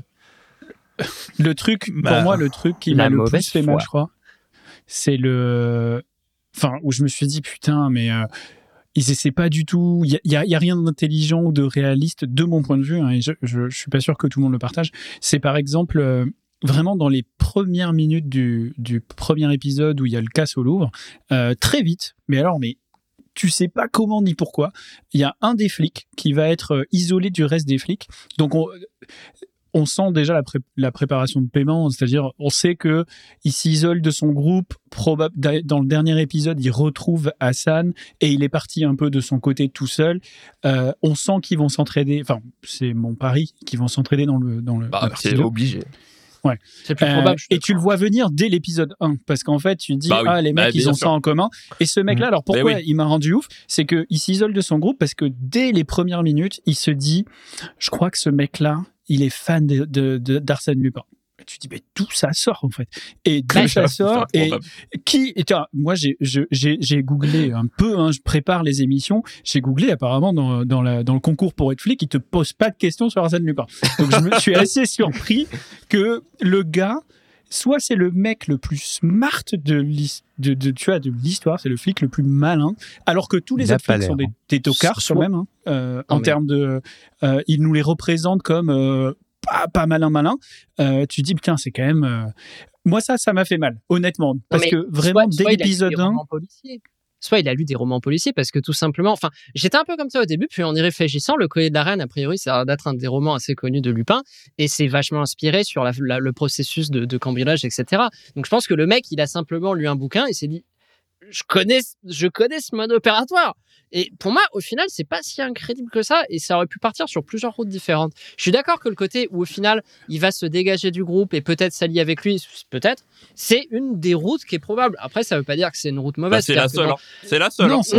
non, non, non, maintenant oui, mais à On partir du, Ah à bah partir, de- non mais oui, maintenant oui, je suis d'accord. Après, Non, à partir du moment, tu vois non mais que attends, ça devient à partir du moment T, à partir et- du moment, à partir du moment T où il a cette analyse, ça aurait pu prendre une route différente et ça aurait pu être en mode putain, mais finalement euh, machin, il est pas con, il y a peut-être un truc qui se dégage. Ce qui fait la différence et le pourquoi d'il va s'éloigner de ce groupe, c'est le flic ripou qui est installé et qui au final l'a clairement dégagé et il sent qu'il y a anguille sur roche. Là, oui, à ce moment-là, on s'est dirigé sur le côté finalement ils vont s'allier. Mais avant, je suis désolé, il y avait toujours la possibilité qu'ils se rangent du côté de l'enquête et qu'au final, les mecs réalisent en mode putain, mais finalement, euh, les anagrammes non, des noms, euh, les trucs des romans, peut-être je suis qu'il y en pas a moins, d'accord quoi. plus. hein. Mais t'as raison. Ça, il y aurait pu avoir cette possibilité-là, mais c'est là où le truc est très.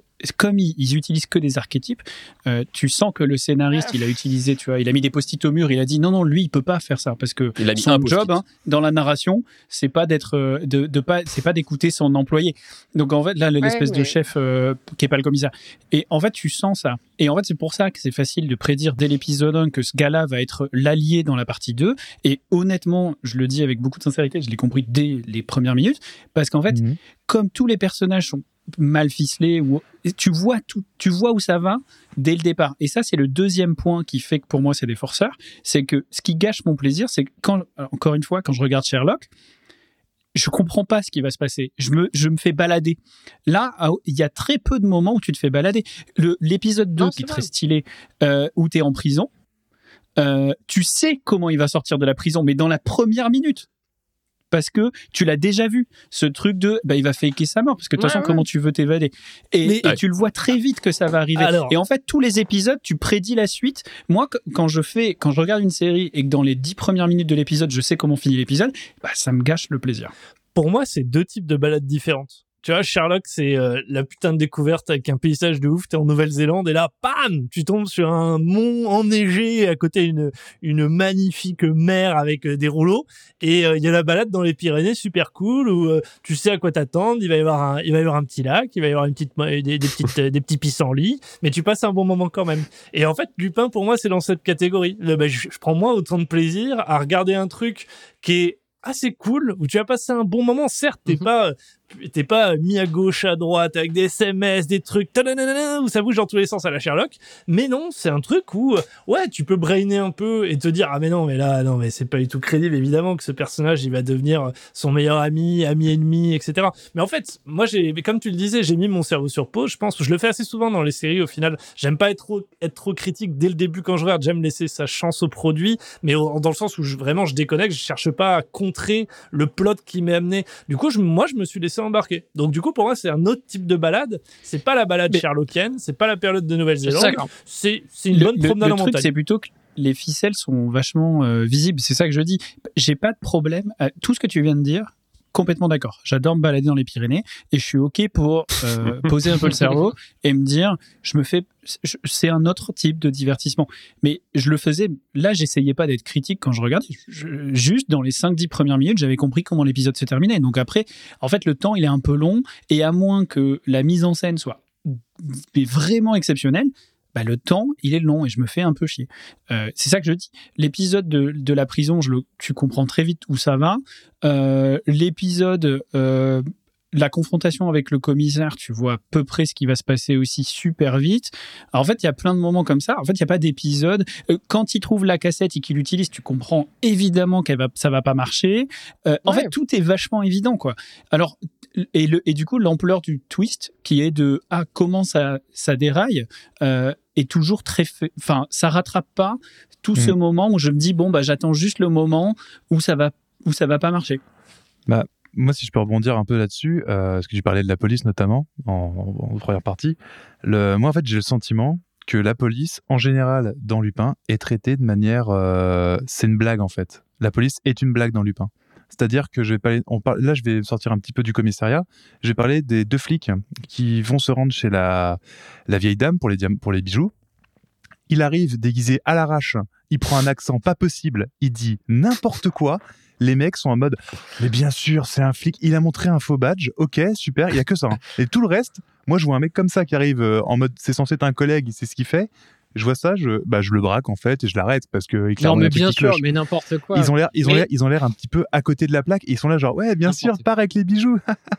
enfin, ils s'en foutent en fait. Et tu vois, ils ont un peu l'air un peu neuneux. Tu vois, les flics un peu neuneux.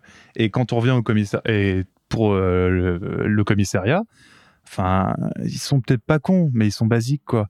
C'est-à-dire euh, le chef et la fille qui, euh, est très proche de lui, bah c'est des flics de base quoi. Ça veut dire euh, la procédure, l'enquête, puis c'est une seule ligne. Il y a pas forcément, on est voilà, c'est une télévision, on regarde que dans un endroit, on voit pas les trucs autour. Ils sont très procéduraux et voilà, il y a rien qui les distingue, tu vois. C'est pas des bons flics, c'est pas des mauvais flics, mais voilà, ils sont là, quoi, c'est des flics. Et le problème que j'ai, en fait, c'est que la police, dans son ensemble, devrait être l'ennemi principal de Lupin.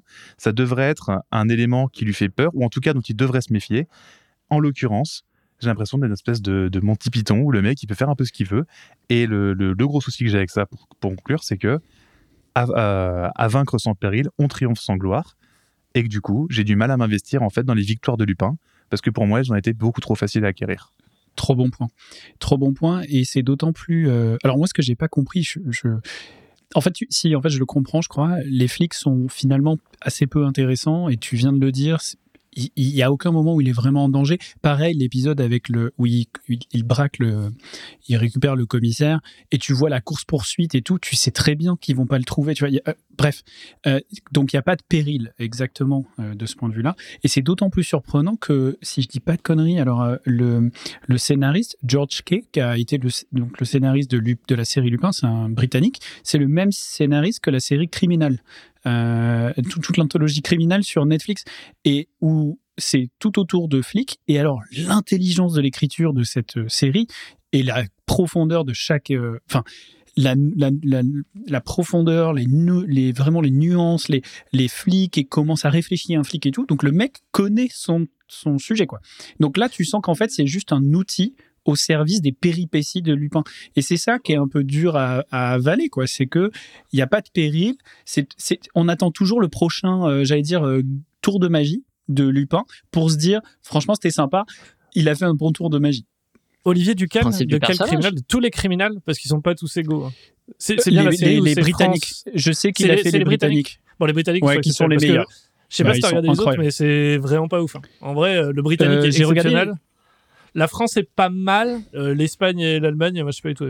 Du coup, Mais les euh, Britanniques. Donc euh, honnêtement, euh, un travail de, de, de, ouais, ouais, de c'est malade avec euh, enfin beaucoup de nuances quoi. Et Très donc là en fait c'est ouais. juste que c'est pas du tout ce qu'il enfin il, il il laissait même pas quoi. Je suis Pour moi, pas, pas du tout clairement d'accord. ça, Ça, ça, doit être pas, ça va pas aider. Je Pour moi, pas c'est du des tout clairement des tours d'accord de avec, magie, hein. avec votre analyse sur le, le côté, euh, c'est pas du tout smart ce qu'il fait. Enfin, je, je vous trouve super dur. Alors, effectivement, si tu compares à Sherlock, qui est sûrement une des masterpieces du genre, je trouve ça pas faire parce que t'as des points de plot qui sont gérés de façon très intelligente. Alors, c'est pas des trucs qui sont élaborés sur 10 épisodes et qui va te surprendre à la fin en disant, waouh! Mais par contre, sur le principe, c'est smart. Sur l'idée un peu romanesque, on tombe dedans, c'est peut-être des fois un peu prévisible, mais t'es surpris un peu, tu dis, ouais, c'est original comme façon de gérer le truc. Je vais te parler de la façon dans le, dans le train où au final il donne la description de l'autre et euh, c'est le gars qui se fait choper. Enfin, c'est pas exceptionnel, mais sur le coup, tu dis, bah ouais, ça marche. Les mecs, ils vont juste arrêter un gars qui a un flingue dans la poche. Enfin, Bah. C'est- smart, c'est street smart pour le coup. Ouais, mais et le Pierre, coup regarde. du téléphone, euh, attends, attends, attends, j'ai pas fini. Et le coup de, du téléphone euh, Waouh, du allez, commissaire. famille. non, non, mais le coup Je du. Vous avez tous bâché pendant 10 minutes, alors je me permets d'avoir une réponse construite. Mais euh, Tu seras coupé au montage, t'inquiète pas, Pierre. je comprends, je comprends. J'a- J'aborde le Seigneur des Anneaux, on va y venir. Non, mais et le coup du, du commissaire, il y a un plot, que, un plot tout ce qui est sympa avec l'idée du téléphone qui a une mise à jour, donc il peut finalement le tracer sans la batterie, parce que l'intérêt Euh. c'est que ta téléphone t'enlève la batterie Bah non, pour qu'il puisse pas le tracer. Non mais Mais et ça n'a là, aucun sens. Non, mais c'est vraiment un point qui n'a aucun pourquoi sens. là. ça n'a aucun sens? Parce que c'est pas possible. Enfin, ça n'existe pas, en fait. Mais Ah, sur le le, mec vue dit quand même, attendez, on a changé le chipset du Nokia 3323 la semaine dernière. Non, mais c'est pas Maintenant, on peut le tracer à distance quand, la, quand le téléphone est éteint. Bah, Quand il n'est pas aucun d'énergie, on peut le localiser. Ouais, enfin, je voilà. sais pas, le, point, le point de vue technique, je l'ai pas, mais le, le plot, c'est juste qu'ils peuvent le localiser et que l'autre pensait pas. Sauf qu'il a anticipé, il a fait faire un tour de wagon au truc et il est resté sur les, la scène exacte du crime. Alors, c'est forcément un peu tiré par les cheveux, comme tous les trucs de, enfin, comme souvent beaucoup de trucs dans ce genre. Je suis désolé, mais même Sherlock, si on fouille, il va y avoir des trucs qui reposent sur des probabilités infimes et qui tombent dessus parce que pourquoi? Parce que ça sert le plot. Et c'est le principe de toute fiction de ce genre. Et être, être aussi dur là-dessus, je trouve que vous n'êtes pas cohérent par rapport Non, à beaucoup d'autres séries qui sont à succès. Moi, c'est pas ce que je dis. Hein. C'est pas Notamment le fait que les probabilités soient infimes qui est le problématique. Hein. Le, parce que moi, ça, ben, tu viens de, c'est un très bon exemple. Sherlock, il y a plein de probabilités infimes, donc il y a plein de trucs. T'y crois pas parce que c'est pas probable. Par contre, c'est bien ficelé et tu n'anticipes pas tout. Par exemple, quand on apprend que le mec Passons le côté technique qui est complètement pété, mais, Oui, non, euh, mais ça, il peut pourquoi pas, ça, localiser le, le téléphone. Est-ce que tu as vraiment un moment où tu te dis ça y est, il va se faire choper? Est-ce que tu y crois Non, tu penses pas qu'il va se faire choper parce Ben que voilà, du c'est personnage. juste ça. Et de toute manière, Donc, vous y a pas d'enjeu. d'assumer que l'antagoniste de la série, c'est la police. La police n'est pas l'antagoniste de la série. Elle n'est pas là pour faire la concurrence à Lupin. L'intérêt de, de, de cette série, c'est la confrontation avec le gros méchant méchant. Alors qu'on accroche ou pas. Mais la police n'est pas l'antagoniste. C'est un outil du plot, littéralement. Mais, Mais c'est bien pas ce que une je mauvaise dis. chose. Du coup, oui, c'est un problème. Mais je suis pas d'accord. C'est pas parce que quelque chose est classique que c'est une mauvaise chose. Non, c'est Ouais, juste je- un je outil. rejoins- je coup, ils rejoins en, Pierre. font En tout des- cas, ils en font quelque chose de très limité. Ouais, mais c'est le cas de pas mais- mal de séries où la police, où la police n'est juste que un personnage secondaire ou voire tierce. Tu vois, euh, je, je reprends l'exemple de Batman, ça me vient à l'esprit, même si le commissaire Gordon euh, est ultra prédominant.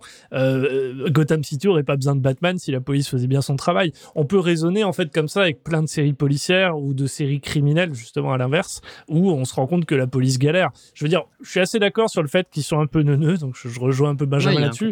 En revanche, en revanche, c'est assez crédible dans le sens où l'ennemi de, euh, de, de notre ami Lupin, c'est certainement pas finalement d'échapper au policier en tant que tel à la fin. Tu veux pas qu'il n'aille pas en prison. Tu veux juste qu'il qu'il arrive à, gérer les obstacles. C'est un obstacle qu'il arrive à surmonter peut-être un petit peu facilement. Les, curiosités techniques, il y en a dans plein de séries. De toute façon, dès qu'il y a de la technologie, tu peux être sûr que c'est fake. Donc là, effectivement, ça fonctionne pas. Mais dans Sherlock, pour avoir euh, souvenir de la série, il y avait également des trucs qui techniquement ne fonctionnent pas. Dès que tu as du hacking, du truc enhance, c'est fini quoi. Donc bref, donc ça on le met de côté. En revanche, ouais, les policiers sont pas forcément ultra prédominants. Ça sert un petit peu le plot, ça met un petit peu d'intensité. Moi, j'ai bien aimé. J'ai bien aimé cette notion de euh, dans- la scène du train est excellente. Je suis assez d'accord avec Moi, je. Il lui met le truc, euh, le, le, le- le gun et tout, ça sort. Je suis là, ah ouais, ok, cool, cool. Ça, Ce que j'allais vous demander, ce Ouais. que j'allais vous demander, c'est ça, c'est euh, parce que finalement, c'est la question, c'est est-ce que c'est les forceurs ou pas? On a beaucoup pris la parole sur euh, tous les trucs qu'on trouve pétés. Quels sont les trucs justement où vous vous dites, putain, ça c'est bien amené et c'est trop cool et je passe un super bon moment? Parce que moi, ce que je vous dis, ce qui limite, ce- parce que j'ai eu des plein de moments plaisir hein, dans cette série, j'ai pu prendre du, c'était cool. Mais ce qui limite gâche beaucoup, c'est ça, c'est ce côté. Euh, mon problème, c'est pas que ce soit pas toujours très crédible et tout, c'est vraiment que tu anticipes tout et que un- les ficelles sont très visibles de mon point de vue. Et c'est ça qui, moi, me gâche beaucoup le truc. Mais vous, du Mhm. coup, vous êtes deux à avoir beaucoup apprécié. Dites-nous un petit peu ce qui, ce qui, ce qui vous fait kiffer alors. Moi, dès le début, j'ai bien aimé la quand ils ont l'introduction en fait de Lupin. Ne serait-ce que la scène dans le Louvre avant le, le casse où euh, il bide, il, il enchérit, etc. Ça, je trouvais super cool. Je trouvais ça fun. Je, je passais un bon moment. Après, oui, il y a une scène où la voiture dérape et là, ils ont mis euh, tout le budget. Ils l'ont pas mis dans cette scène jusqu'à la voiture, littéralement, on dirait un glitch d'un- jeu 3D où elle Ah, disparaît, elle réapparaît de l'autre côté. Mais là, j'étais vraiment pris par le truc. J'étais ah ouais, c'est cool. En plus, bon, il y a le billet parisien et euh, faut l'assumer, on l'a assumé pour être tâche, je l'assume pour Paris. T'es dedans, c'est cool, les scènes sont chouettes, tu t'y, tu t'y transportes. J'ai beaucoup aimé la scène du train, euh, Pierre en parlait, euh, ce côté euh, un petit peu où tu sais pas vraiment, mais là où là où je te rejoins, c'est quand tu sais pas vraiment comment il va s'en sortir, que tu que tu es un petit peu surpris et que ça fait du bien. Mais d'un autre côté, par rapport à tous les autres trucs, par exemple moi la scène de l'hôpital, euh, la scène de la prison, pardon, je m'y attendais pas trop. Euh, je savais pas trop qu'il allait finir en, en mort. Je je m'imaginais pas un prison break plot où euh, ça allait durer deux saisons où il allait retrouver son frère mais euh, ouais ça m'a ça m'a bien plu j'ai passé un bon moment. En fait c'est à la fois ce que vous avez vu et certainement euh, par, trop de simplicité enfin où tu où tu découvres où tu anticipes et du coup tu as raison parce que du coup il se passe ce que tu avais anticipé. Je crois qu'en fait j'avais pas cette anticipation j'avais pas j'avais aucune anticipation. C'est ça aussi qui fait que j'ai bien aimé je pense. C'est que je me mettais pas la pression pas, pas, la, pas la pression le mot est pas juste mais j'avais pas d'anticipation donc je me disais pas ça va se passer comme ça j'ai suivi le truc on m'a déroulé un truc où j'ai pas été ultra surpris à la Vaya où putain cet acteur c'est de la merde ou ou ce truc là c'est complètement pété du coup tu vois en moyenne et c'est pour ça que note de 5,8 est peut-être bien j'aurais mis un petit peu plus mais euh, au final en moyenne ça reste un truc cool tu vois et du coup voilà c'est bon moment Ouais, Hmm. c'est ça. Moi, je suis assez d'accord avec Choubi. Déjà, euh, le premier épisode, euh, ce que, j'ai bien aimé, c'est pareil, cette introduction avec un plan compliqué et où tu comprends pas trop au début si c'est Lupin ou pas. Et puis, au final, ils ils t'introduisent l'histoire un peu après. Enfin, ça, j'ai bien aimé cette surprise de dire ah mais en fait, on suit pas l'histoire de Lupin, c'est quelqu'un qui s'en inspire et tu rentres dans les détails de, de, là où il est venu. Après, moi, je suis un peu un sucker pour euh, les, les plots un peu compliqués, euh, comme ce qu'il a fait euh, au Louvre avec, il avait anticipé que ses potes allaient le trahir, etc. Enfin, ses potes, entre guillemets. Mais euh, je sais pas, moi, ce, moi, ce genre de truc où je peux, où je suis client, effectivement, c'est pas, tu sais qu'il a trouvé une solution pour empêcher ça, mais t'es curieux de voir comment. Et moi, ça me dérange pas. Par contre, c'est- c'est- c'est- c'est- ce, premier. En fait, il est, il est assez sympa ce premier cast parce qu'il est spectaculaire par le côté Louvre. Par contre, le fait de le terminer par euh, le petit tour de passe-passe, c'est pour ça que je parle un peu de tour de magie. Ouais. de- je change le truc, tu fais, bon, ah, putain, c'est un peu.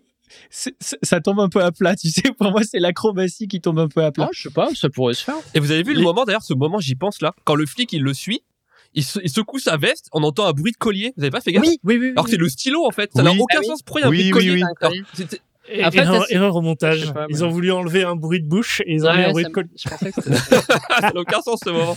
Les amis, je vous propose de passer à la suite euh, parce qu'on s'est beaucoup étendu. Alors, il y a eu les 10 premières minutes no spoil, donc c'est pour ça on teste le format. Mais, mais passons à la suite et on va introduire un. Alors, on, on a des idées de chronique. On, on tente une première là qui sera peut-être pas répétée, mais euh, cette euh, cette épi, cette cette saison, ce- cette nouvelle série Lupin est propice à aller chercher un petit peu euh, des données parce qu'en fait, on en parlera dans la troisième partie sur pourquoi ça a autant marché, notamment à l'international. Et du coup, avant d'aborder ce, sujet-là, je proposais de faire un petit aparté sur euh, les données et qu'est-ce qu'on peut voir euh, quand on fait quelques recherches sur Lupin et surtout l'impact, le fameux effet Netflix qu'on avait déjà vu euh, dans, le jeu de la dame, dans Queen's Gambit.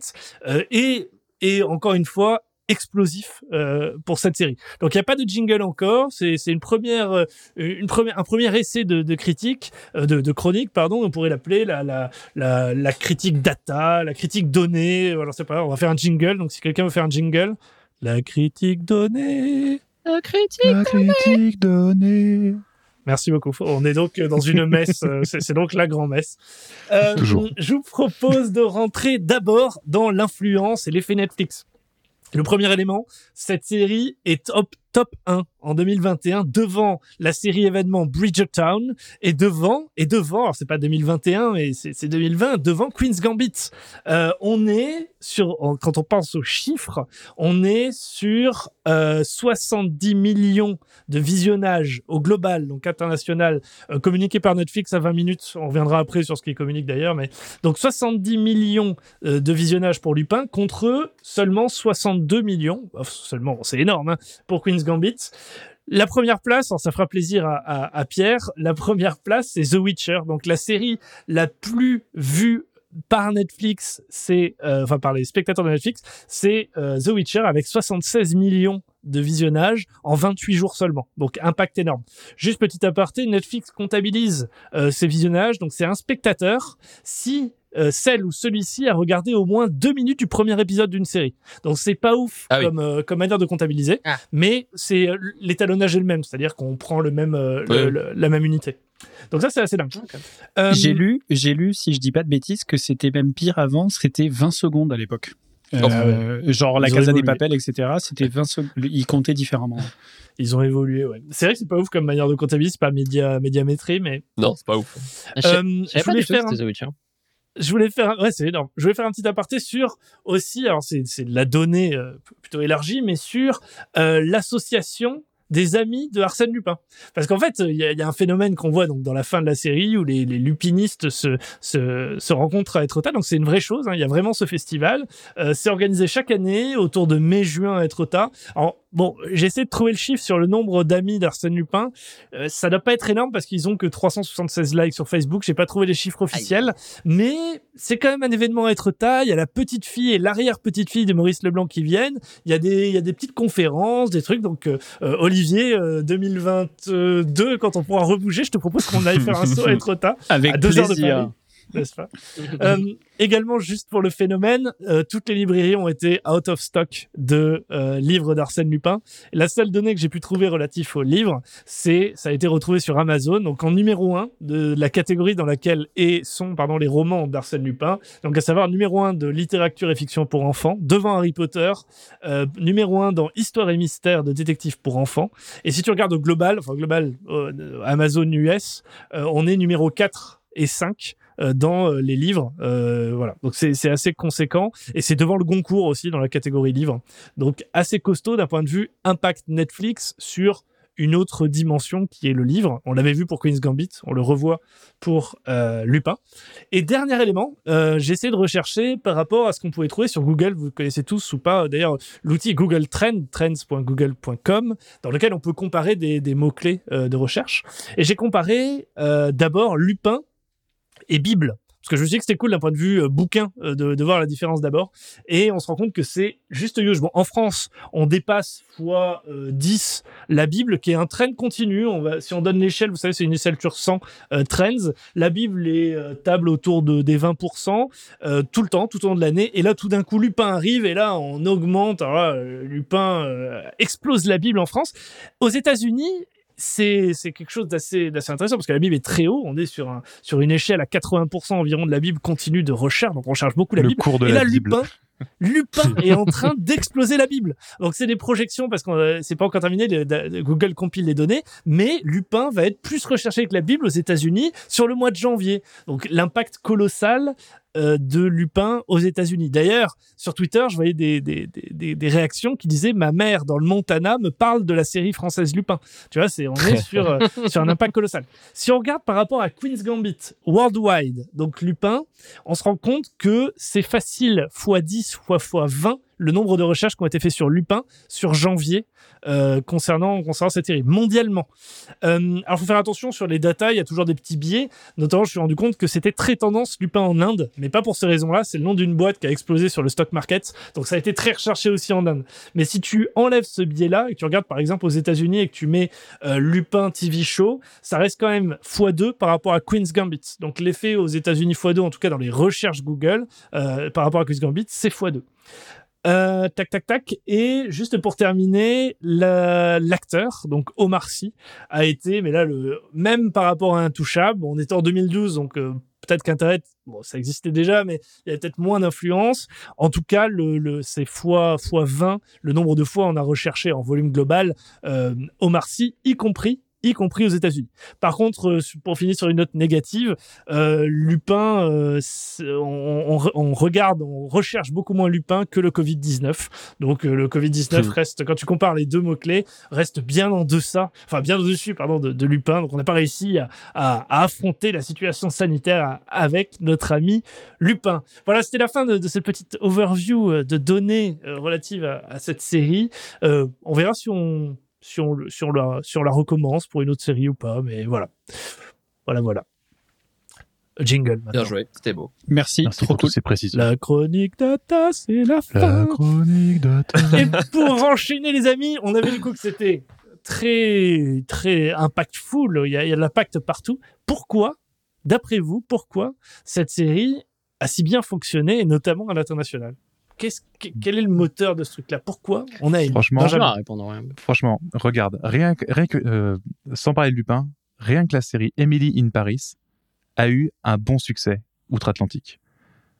Pourquoi? Parce que c'est à Paris. C'est une série qui se passe intégralement à Paris, ça donne déjà beaucoup de points de visionnage en fait, en vrai. Et Une série c'est qui vrai montre que la bien série Paris, Marseille n'a pas marché. Exactement. Alors là, d'ailleurs, en parlant de Et on série, va en conclure. Non mais en vrai, ce que c'est vrai que quand tu mets euh, Paris, tu vois, pour beaucoup d'étrangers, c'est euh, une ville magique entre guillemets, tu vois. Les Français savent que non, mais le il y a il y a l'image, tu vois, qui est vendue en fait au-delà même de la série. Et Lupin, c'est pas mauvais, on l'a on l'a dit quand même plusieurs fois, tu vois, c'est pas une mauvaise série et tout. C'est euh, c'est on parlait de tour de magie aussi, tu sais. Et de ce côté un petit peu, tu fais des tricks, tu vois. Donc c'est ça aussi qui ramène un petit peu l'intérêt, ça ça plaît à tout le monde, tu vois, ce genre de truc. Tu vois quelqu'un faire un tour de passe-passe peu importe que, quel genre tu aimes, ça va visuellement te plaire, ça va être intéressant. Donc je pense que c'est des trucs assez, euh, qui sont assez ouverts en fait, tu vois, dans. Mais, mais je Dans- crois dans que les- et puis le, le public américain international, ils, ils adorent les pick-up artistes. Du coup, ils ont été séduits euh, par par, par Ouais. Lupin, quoi. Non, non, mais je suis Mhm. d'accord. Euh. Paris, je pense, ça explique pas mal de trucs. hein. Euh, Ah. Et le côté hanche, euh, c'est très. Bah, Il y a un truc un peu enfantin, tu l'as dit, tu l'as dit, je crois, Thomas, dans, dans ton appréciation de la série, euh, qui, qui est de, de, de ce truc de street mart, de, il fait, en fait, il- en vrai, c'est un magicien, quoi, déguisé en, en gentleman cambrioleur. Parce que ce qu'il fait, c'est des tours de magie. Bah, d'ailleurs, quand il vole le, le collier, c'est vraiment purement un tour de magie. Tout à fait. Euh, Mm.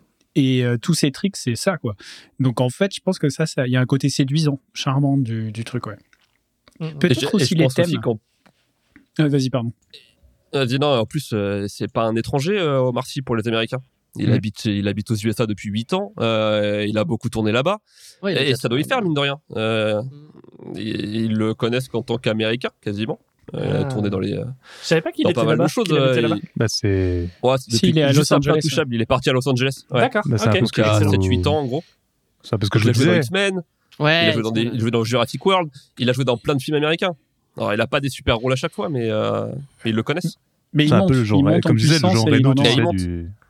C'est- C'est le genre Reno des États-Unis, ça ça Bah, c'est ouais. Genre Reno asiatique et Omar Sy, c'est le français euh, aux États-Unis, quoi. Je pense qu'on n'y est pas Oui, encore. c'est. Peut-être que ça va venir. ouais. Peut-être que ça va venir. Mais en vrai, si, avec cette série, je pense qu'il va atteindre un, un Ouais, nouveau, avec cette euh, un nouveau niveau parce que clairement, voilà. alors, je pense que la personnalité d'Omar Sy il joue pas mal parce qu'il a un côté, il a un côté très charmant, hyper souriant. Oui, oui. Euh, il, il incarne bien euh, ce renouveau du, du Lupin. Euh, je pense que son charme joue aussi. Donc, tu as, le, t'as le français bien connu aux US, tu as le charme naturel, tu as le charme aussi du personnage que tu es censé avoir. Tu as Paris en, en- en derrière et la photographie, elle est plutôt pas mal en vrai. hein. C'est euh, Ouais, magnifique. C'est plutôt très été- beau. Prémédité d'après vous? Parce que vous en parliez tout à l'heure, moi je, je connais pas trop moi tout ce qui est réel, euh, écrivain, etc. Euh, euh, Est-ce que j'ai l'impression qu'il y a beaucoup de, gens derrière les manettes qui sont euh, américains ou en tout cas internationalement connus. Est-ce que pour vous ça joue? Est-ce que c'est prémédité? Est-ce que ça joue dans cette dans cette fame potentielle? C'est une prod française. C'est euh, une prod une française. prod Mm, mm. française chez Netflix, mais avec des scénaristes et probablement une équipe. Je, je pense que Netflix, ils mettent peu d'équipes non euh, multiculturelles, mais ce serait à vérifier. Franchement, j'ai pas, j'ai pas checké. Donc, honnêtement, je saurais pas dire. Euh, après, moi, les autres trucs qui me paraissent peut-être, euh, il y a des thèmes assez universels euh, aussi qui sont traités. Bon, déjà, il y a la représent- représentation, c'est-à-dire le fait que de voir, tu vois, un personnage français du panthéon français ou francophone campé par un acteur noir, ça fait dans un monde euh, post euh, Black Lives Matter, etc. Je pense qu'il y a un truc qui joue quand même et qui, fait du bien et qui est vraiment cool. Dans les thèmes du coup qui sont traités, je les ai trouvés un poil survolés, mais c'est quand même un atout de la série. C'est le justement l'identité noire en France. C'est vachement bien traité à plein de moments, notamment le premier épisode. On le voit, il passe de, il est le mec, c'est un grand gaillard quand même. Hein, euh, Omar Sy, il passe, euh, il, et, et il le montre bien comment il passe de euh, l'homme invisible quand il fait le ménage à l'homme qu'on voit, euh, qu'on ne voit que lui quand il est dans Mm. la dans la salle euh, de pour faire les enchères. Pareil quand il rentre euh, dans le journal. Enfin, euh, il joue énormément là-dessus. sa phrase aussi, tu m'as vu, mais tu m'as pas Ouais. regardé. Moi, je trouve que c'est représentatif du regard qu'on porte sur les personnes de couleur ou les minorités. Tu, tu m'as vu, tu vois, j'étais là, mais tu m'as pas regardé. Tu vois, c'est ça. Je trouve que ça n'a pas trop de sens dans la série, dans la série. Mais si on prend Omer Sy en tant qu'acteur et ce que ça veut dire derrière, ça a beaucoup de sens, je trouve. Bah, il Ah, y a c'est double sens parce que c'est c'est quand même ouais je suis d'accord ça ça a un sens bien au-delà. Et d'ailleurs la Netflix a vachement joué cette carte là dans la dans le marketing. Ils ont fait une vidéo où Mm, mm. Omar Sy il est en train de plaquer la l'affiche les- C'est Netflix super dans le métro personne ne le reconnaît. Euh, donc je pense qu'il le joue pas mal. Donc il y a il y a ce côté là qui est utile. Le thème est intéressant.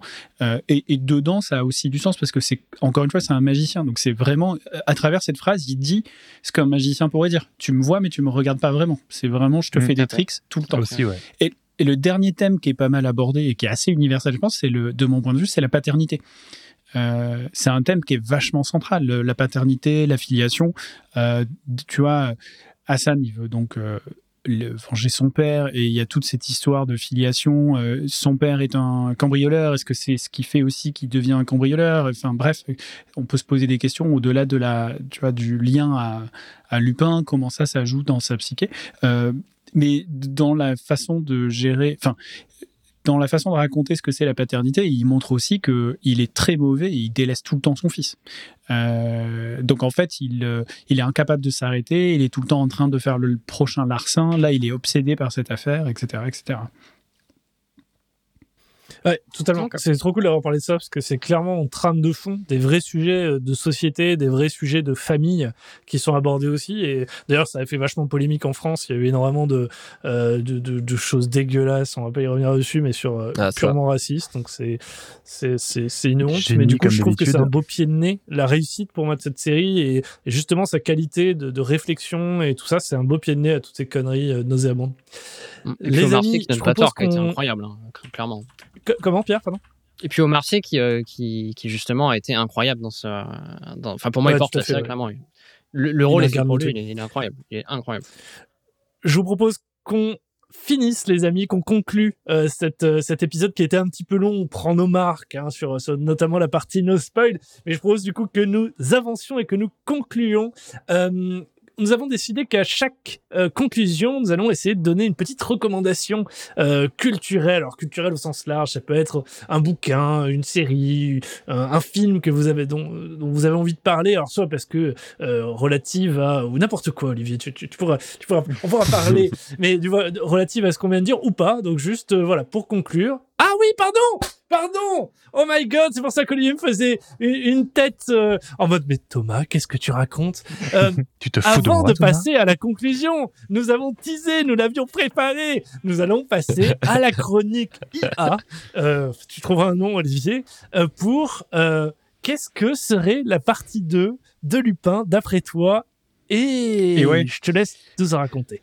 La chronique. IA.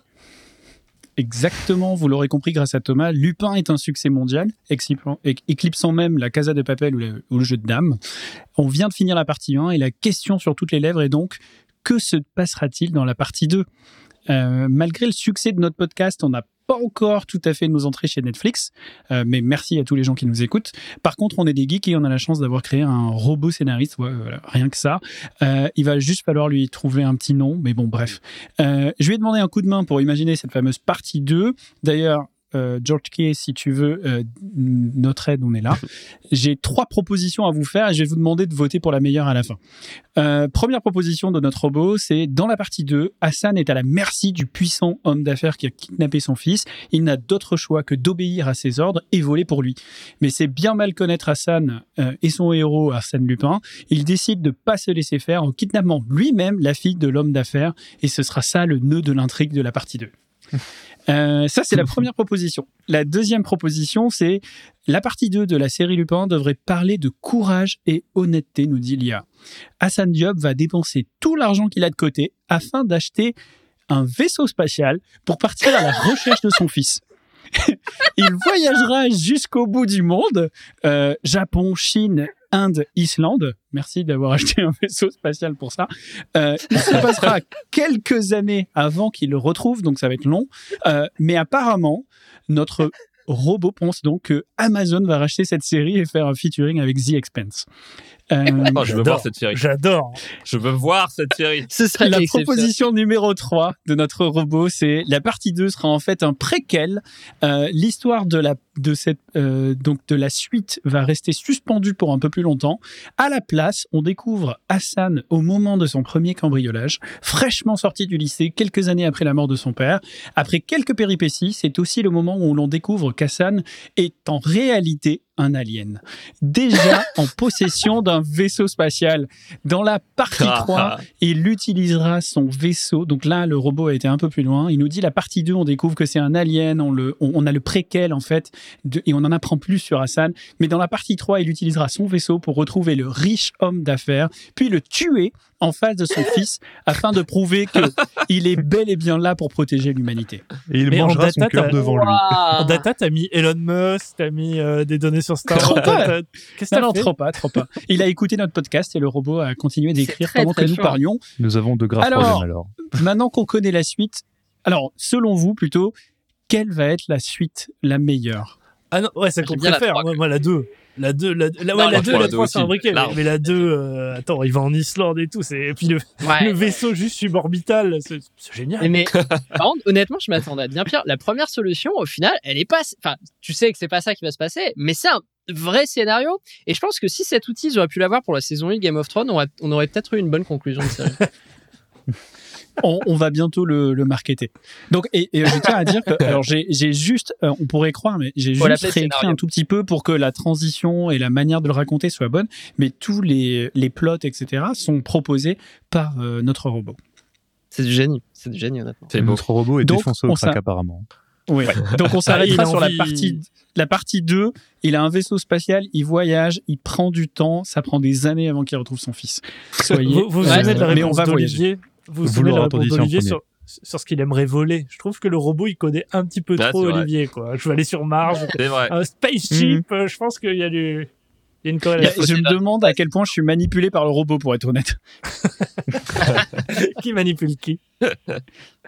Excellent. Merci pour cette euh, pour cette chronique. J'espère qu'elle reviendra parce que moi je, je trouve ça je trouve ça ouf. Je trouvais ça énorme. Euh, pour conclure, du coup, cette fois, nous y sommes sur les recommandations culturelles. L'après, juste une petite parenthèse à votre semaine, vos, vos 15 jours qui viennent. Euh, petite recommandation, de quoi vous avez envie de parler à ceux qui nous écoutent? Commençons par Benjamin. Eh bien, écoute, rien à voir avec de la littérature ou un film ou une série. Euh, la seule chose qui me vient à l'esprit quand je parle du thème du vol, ça, ça va être le jeu vidéo.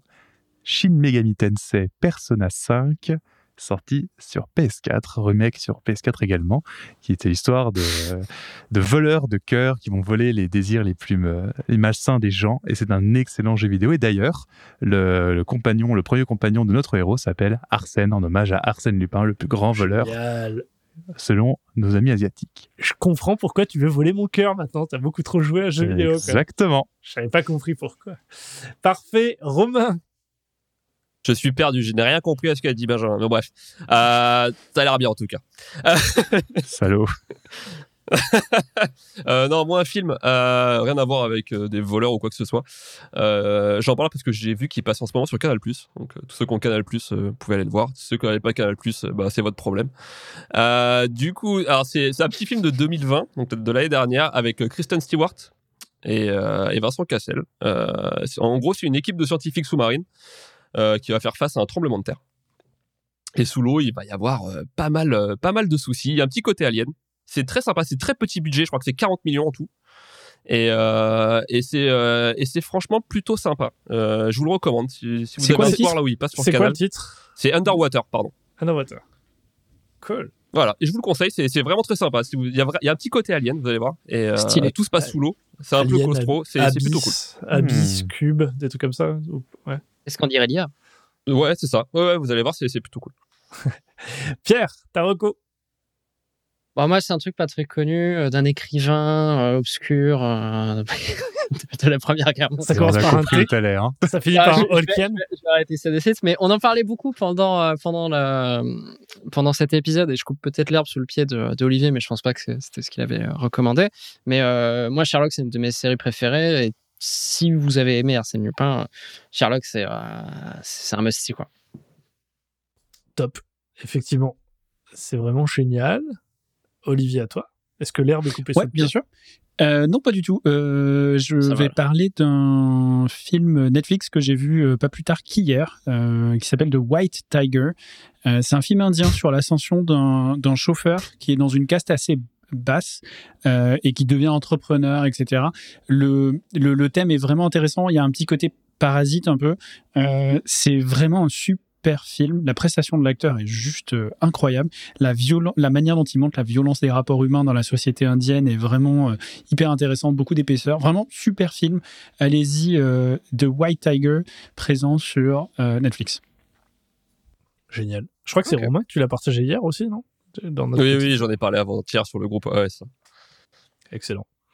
Euh, pour ma part, je vous parlerai en corrélation plutôt au niveau de la série française que je viens de terminer la dernière saison de 10%. Euh, donc on reste dans, ces séries françaises. Euh, je vous encourage vraiment à la regarder, c'est génial. À chaque fois, je trouve que c'est ultra bien amené. À chaque fois, un... donc c'est une, série sur les agents de stars français, donc ils prennent 10% du salaire, d'où 10%. Et du coup, c'est une série autour de ce milieu-là, de la grande famille du cinéma. Et à chaque épisode, c'est assez malin. Il y a un guest ultra connu. Et dans le dernier, c'est dans la dernière c'est énorme. Ils vont jusqu'à guester euh, Sigourney Weather, euh, à guester euh, Jean Reno. Bref, c'est c'est c'est génial. Les acteurs sont ultra bons, sont super bien développés. La trame de fond est cool. Il y a de l'émotion. Donc regardez-la, c'est la dernière saison, peut-être même la dernière des dernières. Même si les scénaristes aimeraient peut-être en faire plus, mais ça pourrait s'arrêter là. Donc ça vaut vraiment le coup de se faire les quatre saisons, quatre saisons qui sont dispo d'ailleurs sur Netflix et sur France TV, je crois. Donc voilà pour ma reco. Très bien.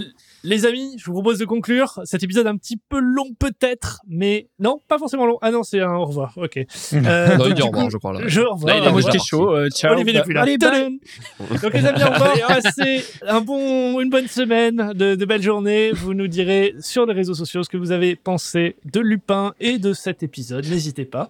Et à dans 15 jours, la semaine prochaine. Ah, Je- On Non. le partage quand? On le partage quand déjà? Mercredi. Ah, bon Pourquoi? confinement du coup. Voilà. Je, je vous le dis à la commence. Parce que quand il y a des quand il y a des intrigues avec des grosses ficelles, j'aime pas trop ça, donc je préfère directement aller à la conclusion. Bon confinement à tous. Bon confinement. Après, oui, t'as bien fait de dire, Thomas, c'est vrai qu'on se retrouvera aussi la semaine prochaine, tous les trois. Toi, Ah donc, oui, c'est Thomas et Olivier, pour euh, une petite reco. Euh, on fera un tout petit podcast de 10 minutes sur nos recos de la semaine. Euh, donc voilà, venez, venez nous écouter dans une semaine. Parfait. En série. Hors série. À la semaine prochaine alors. Ciao. revoir. Bonne semaine. Et au revoir. Au revoir.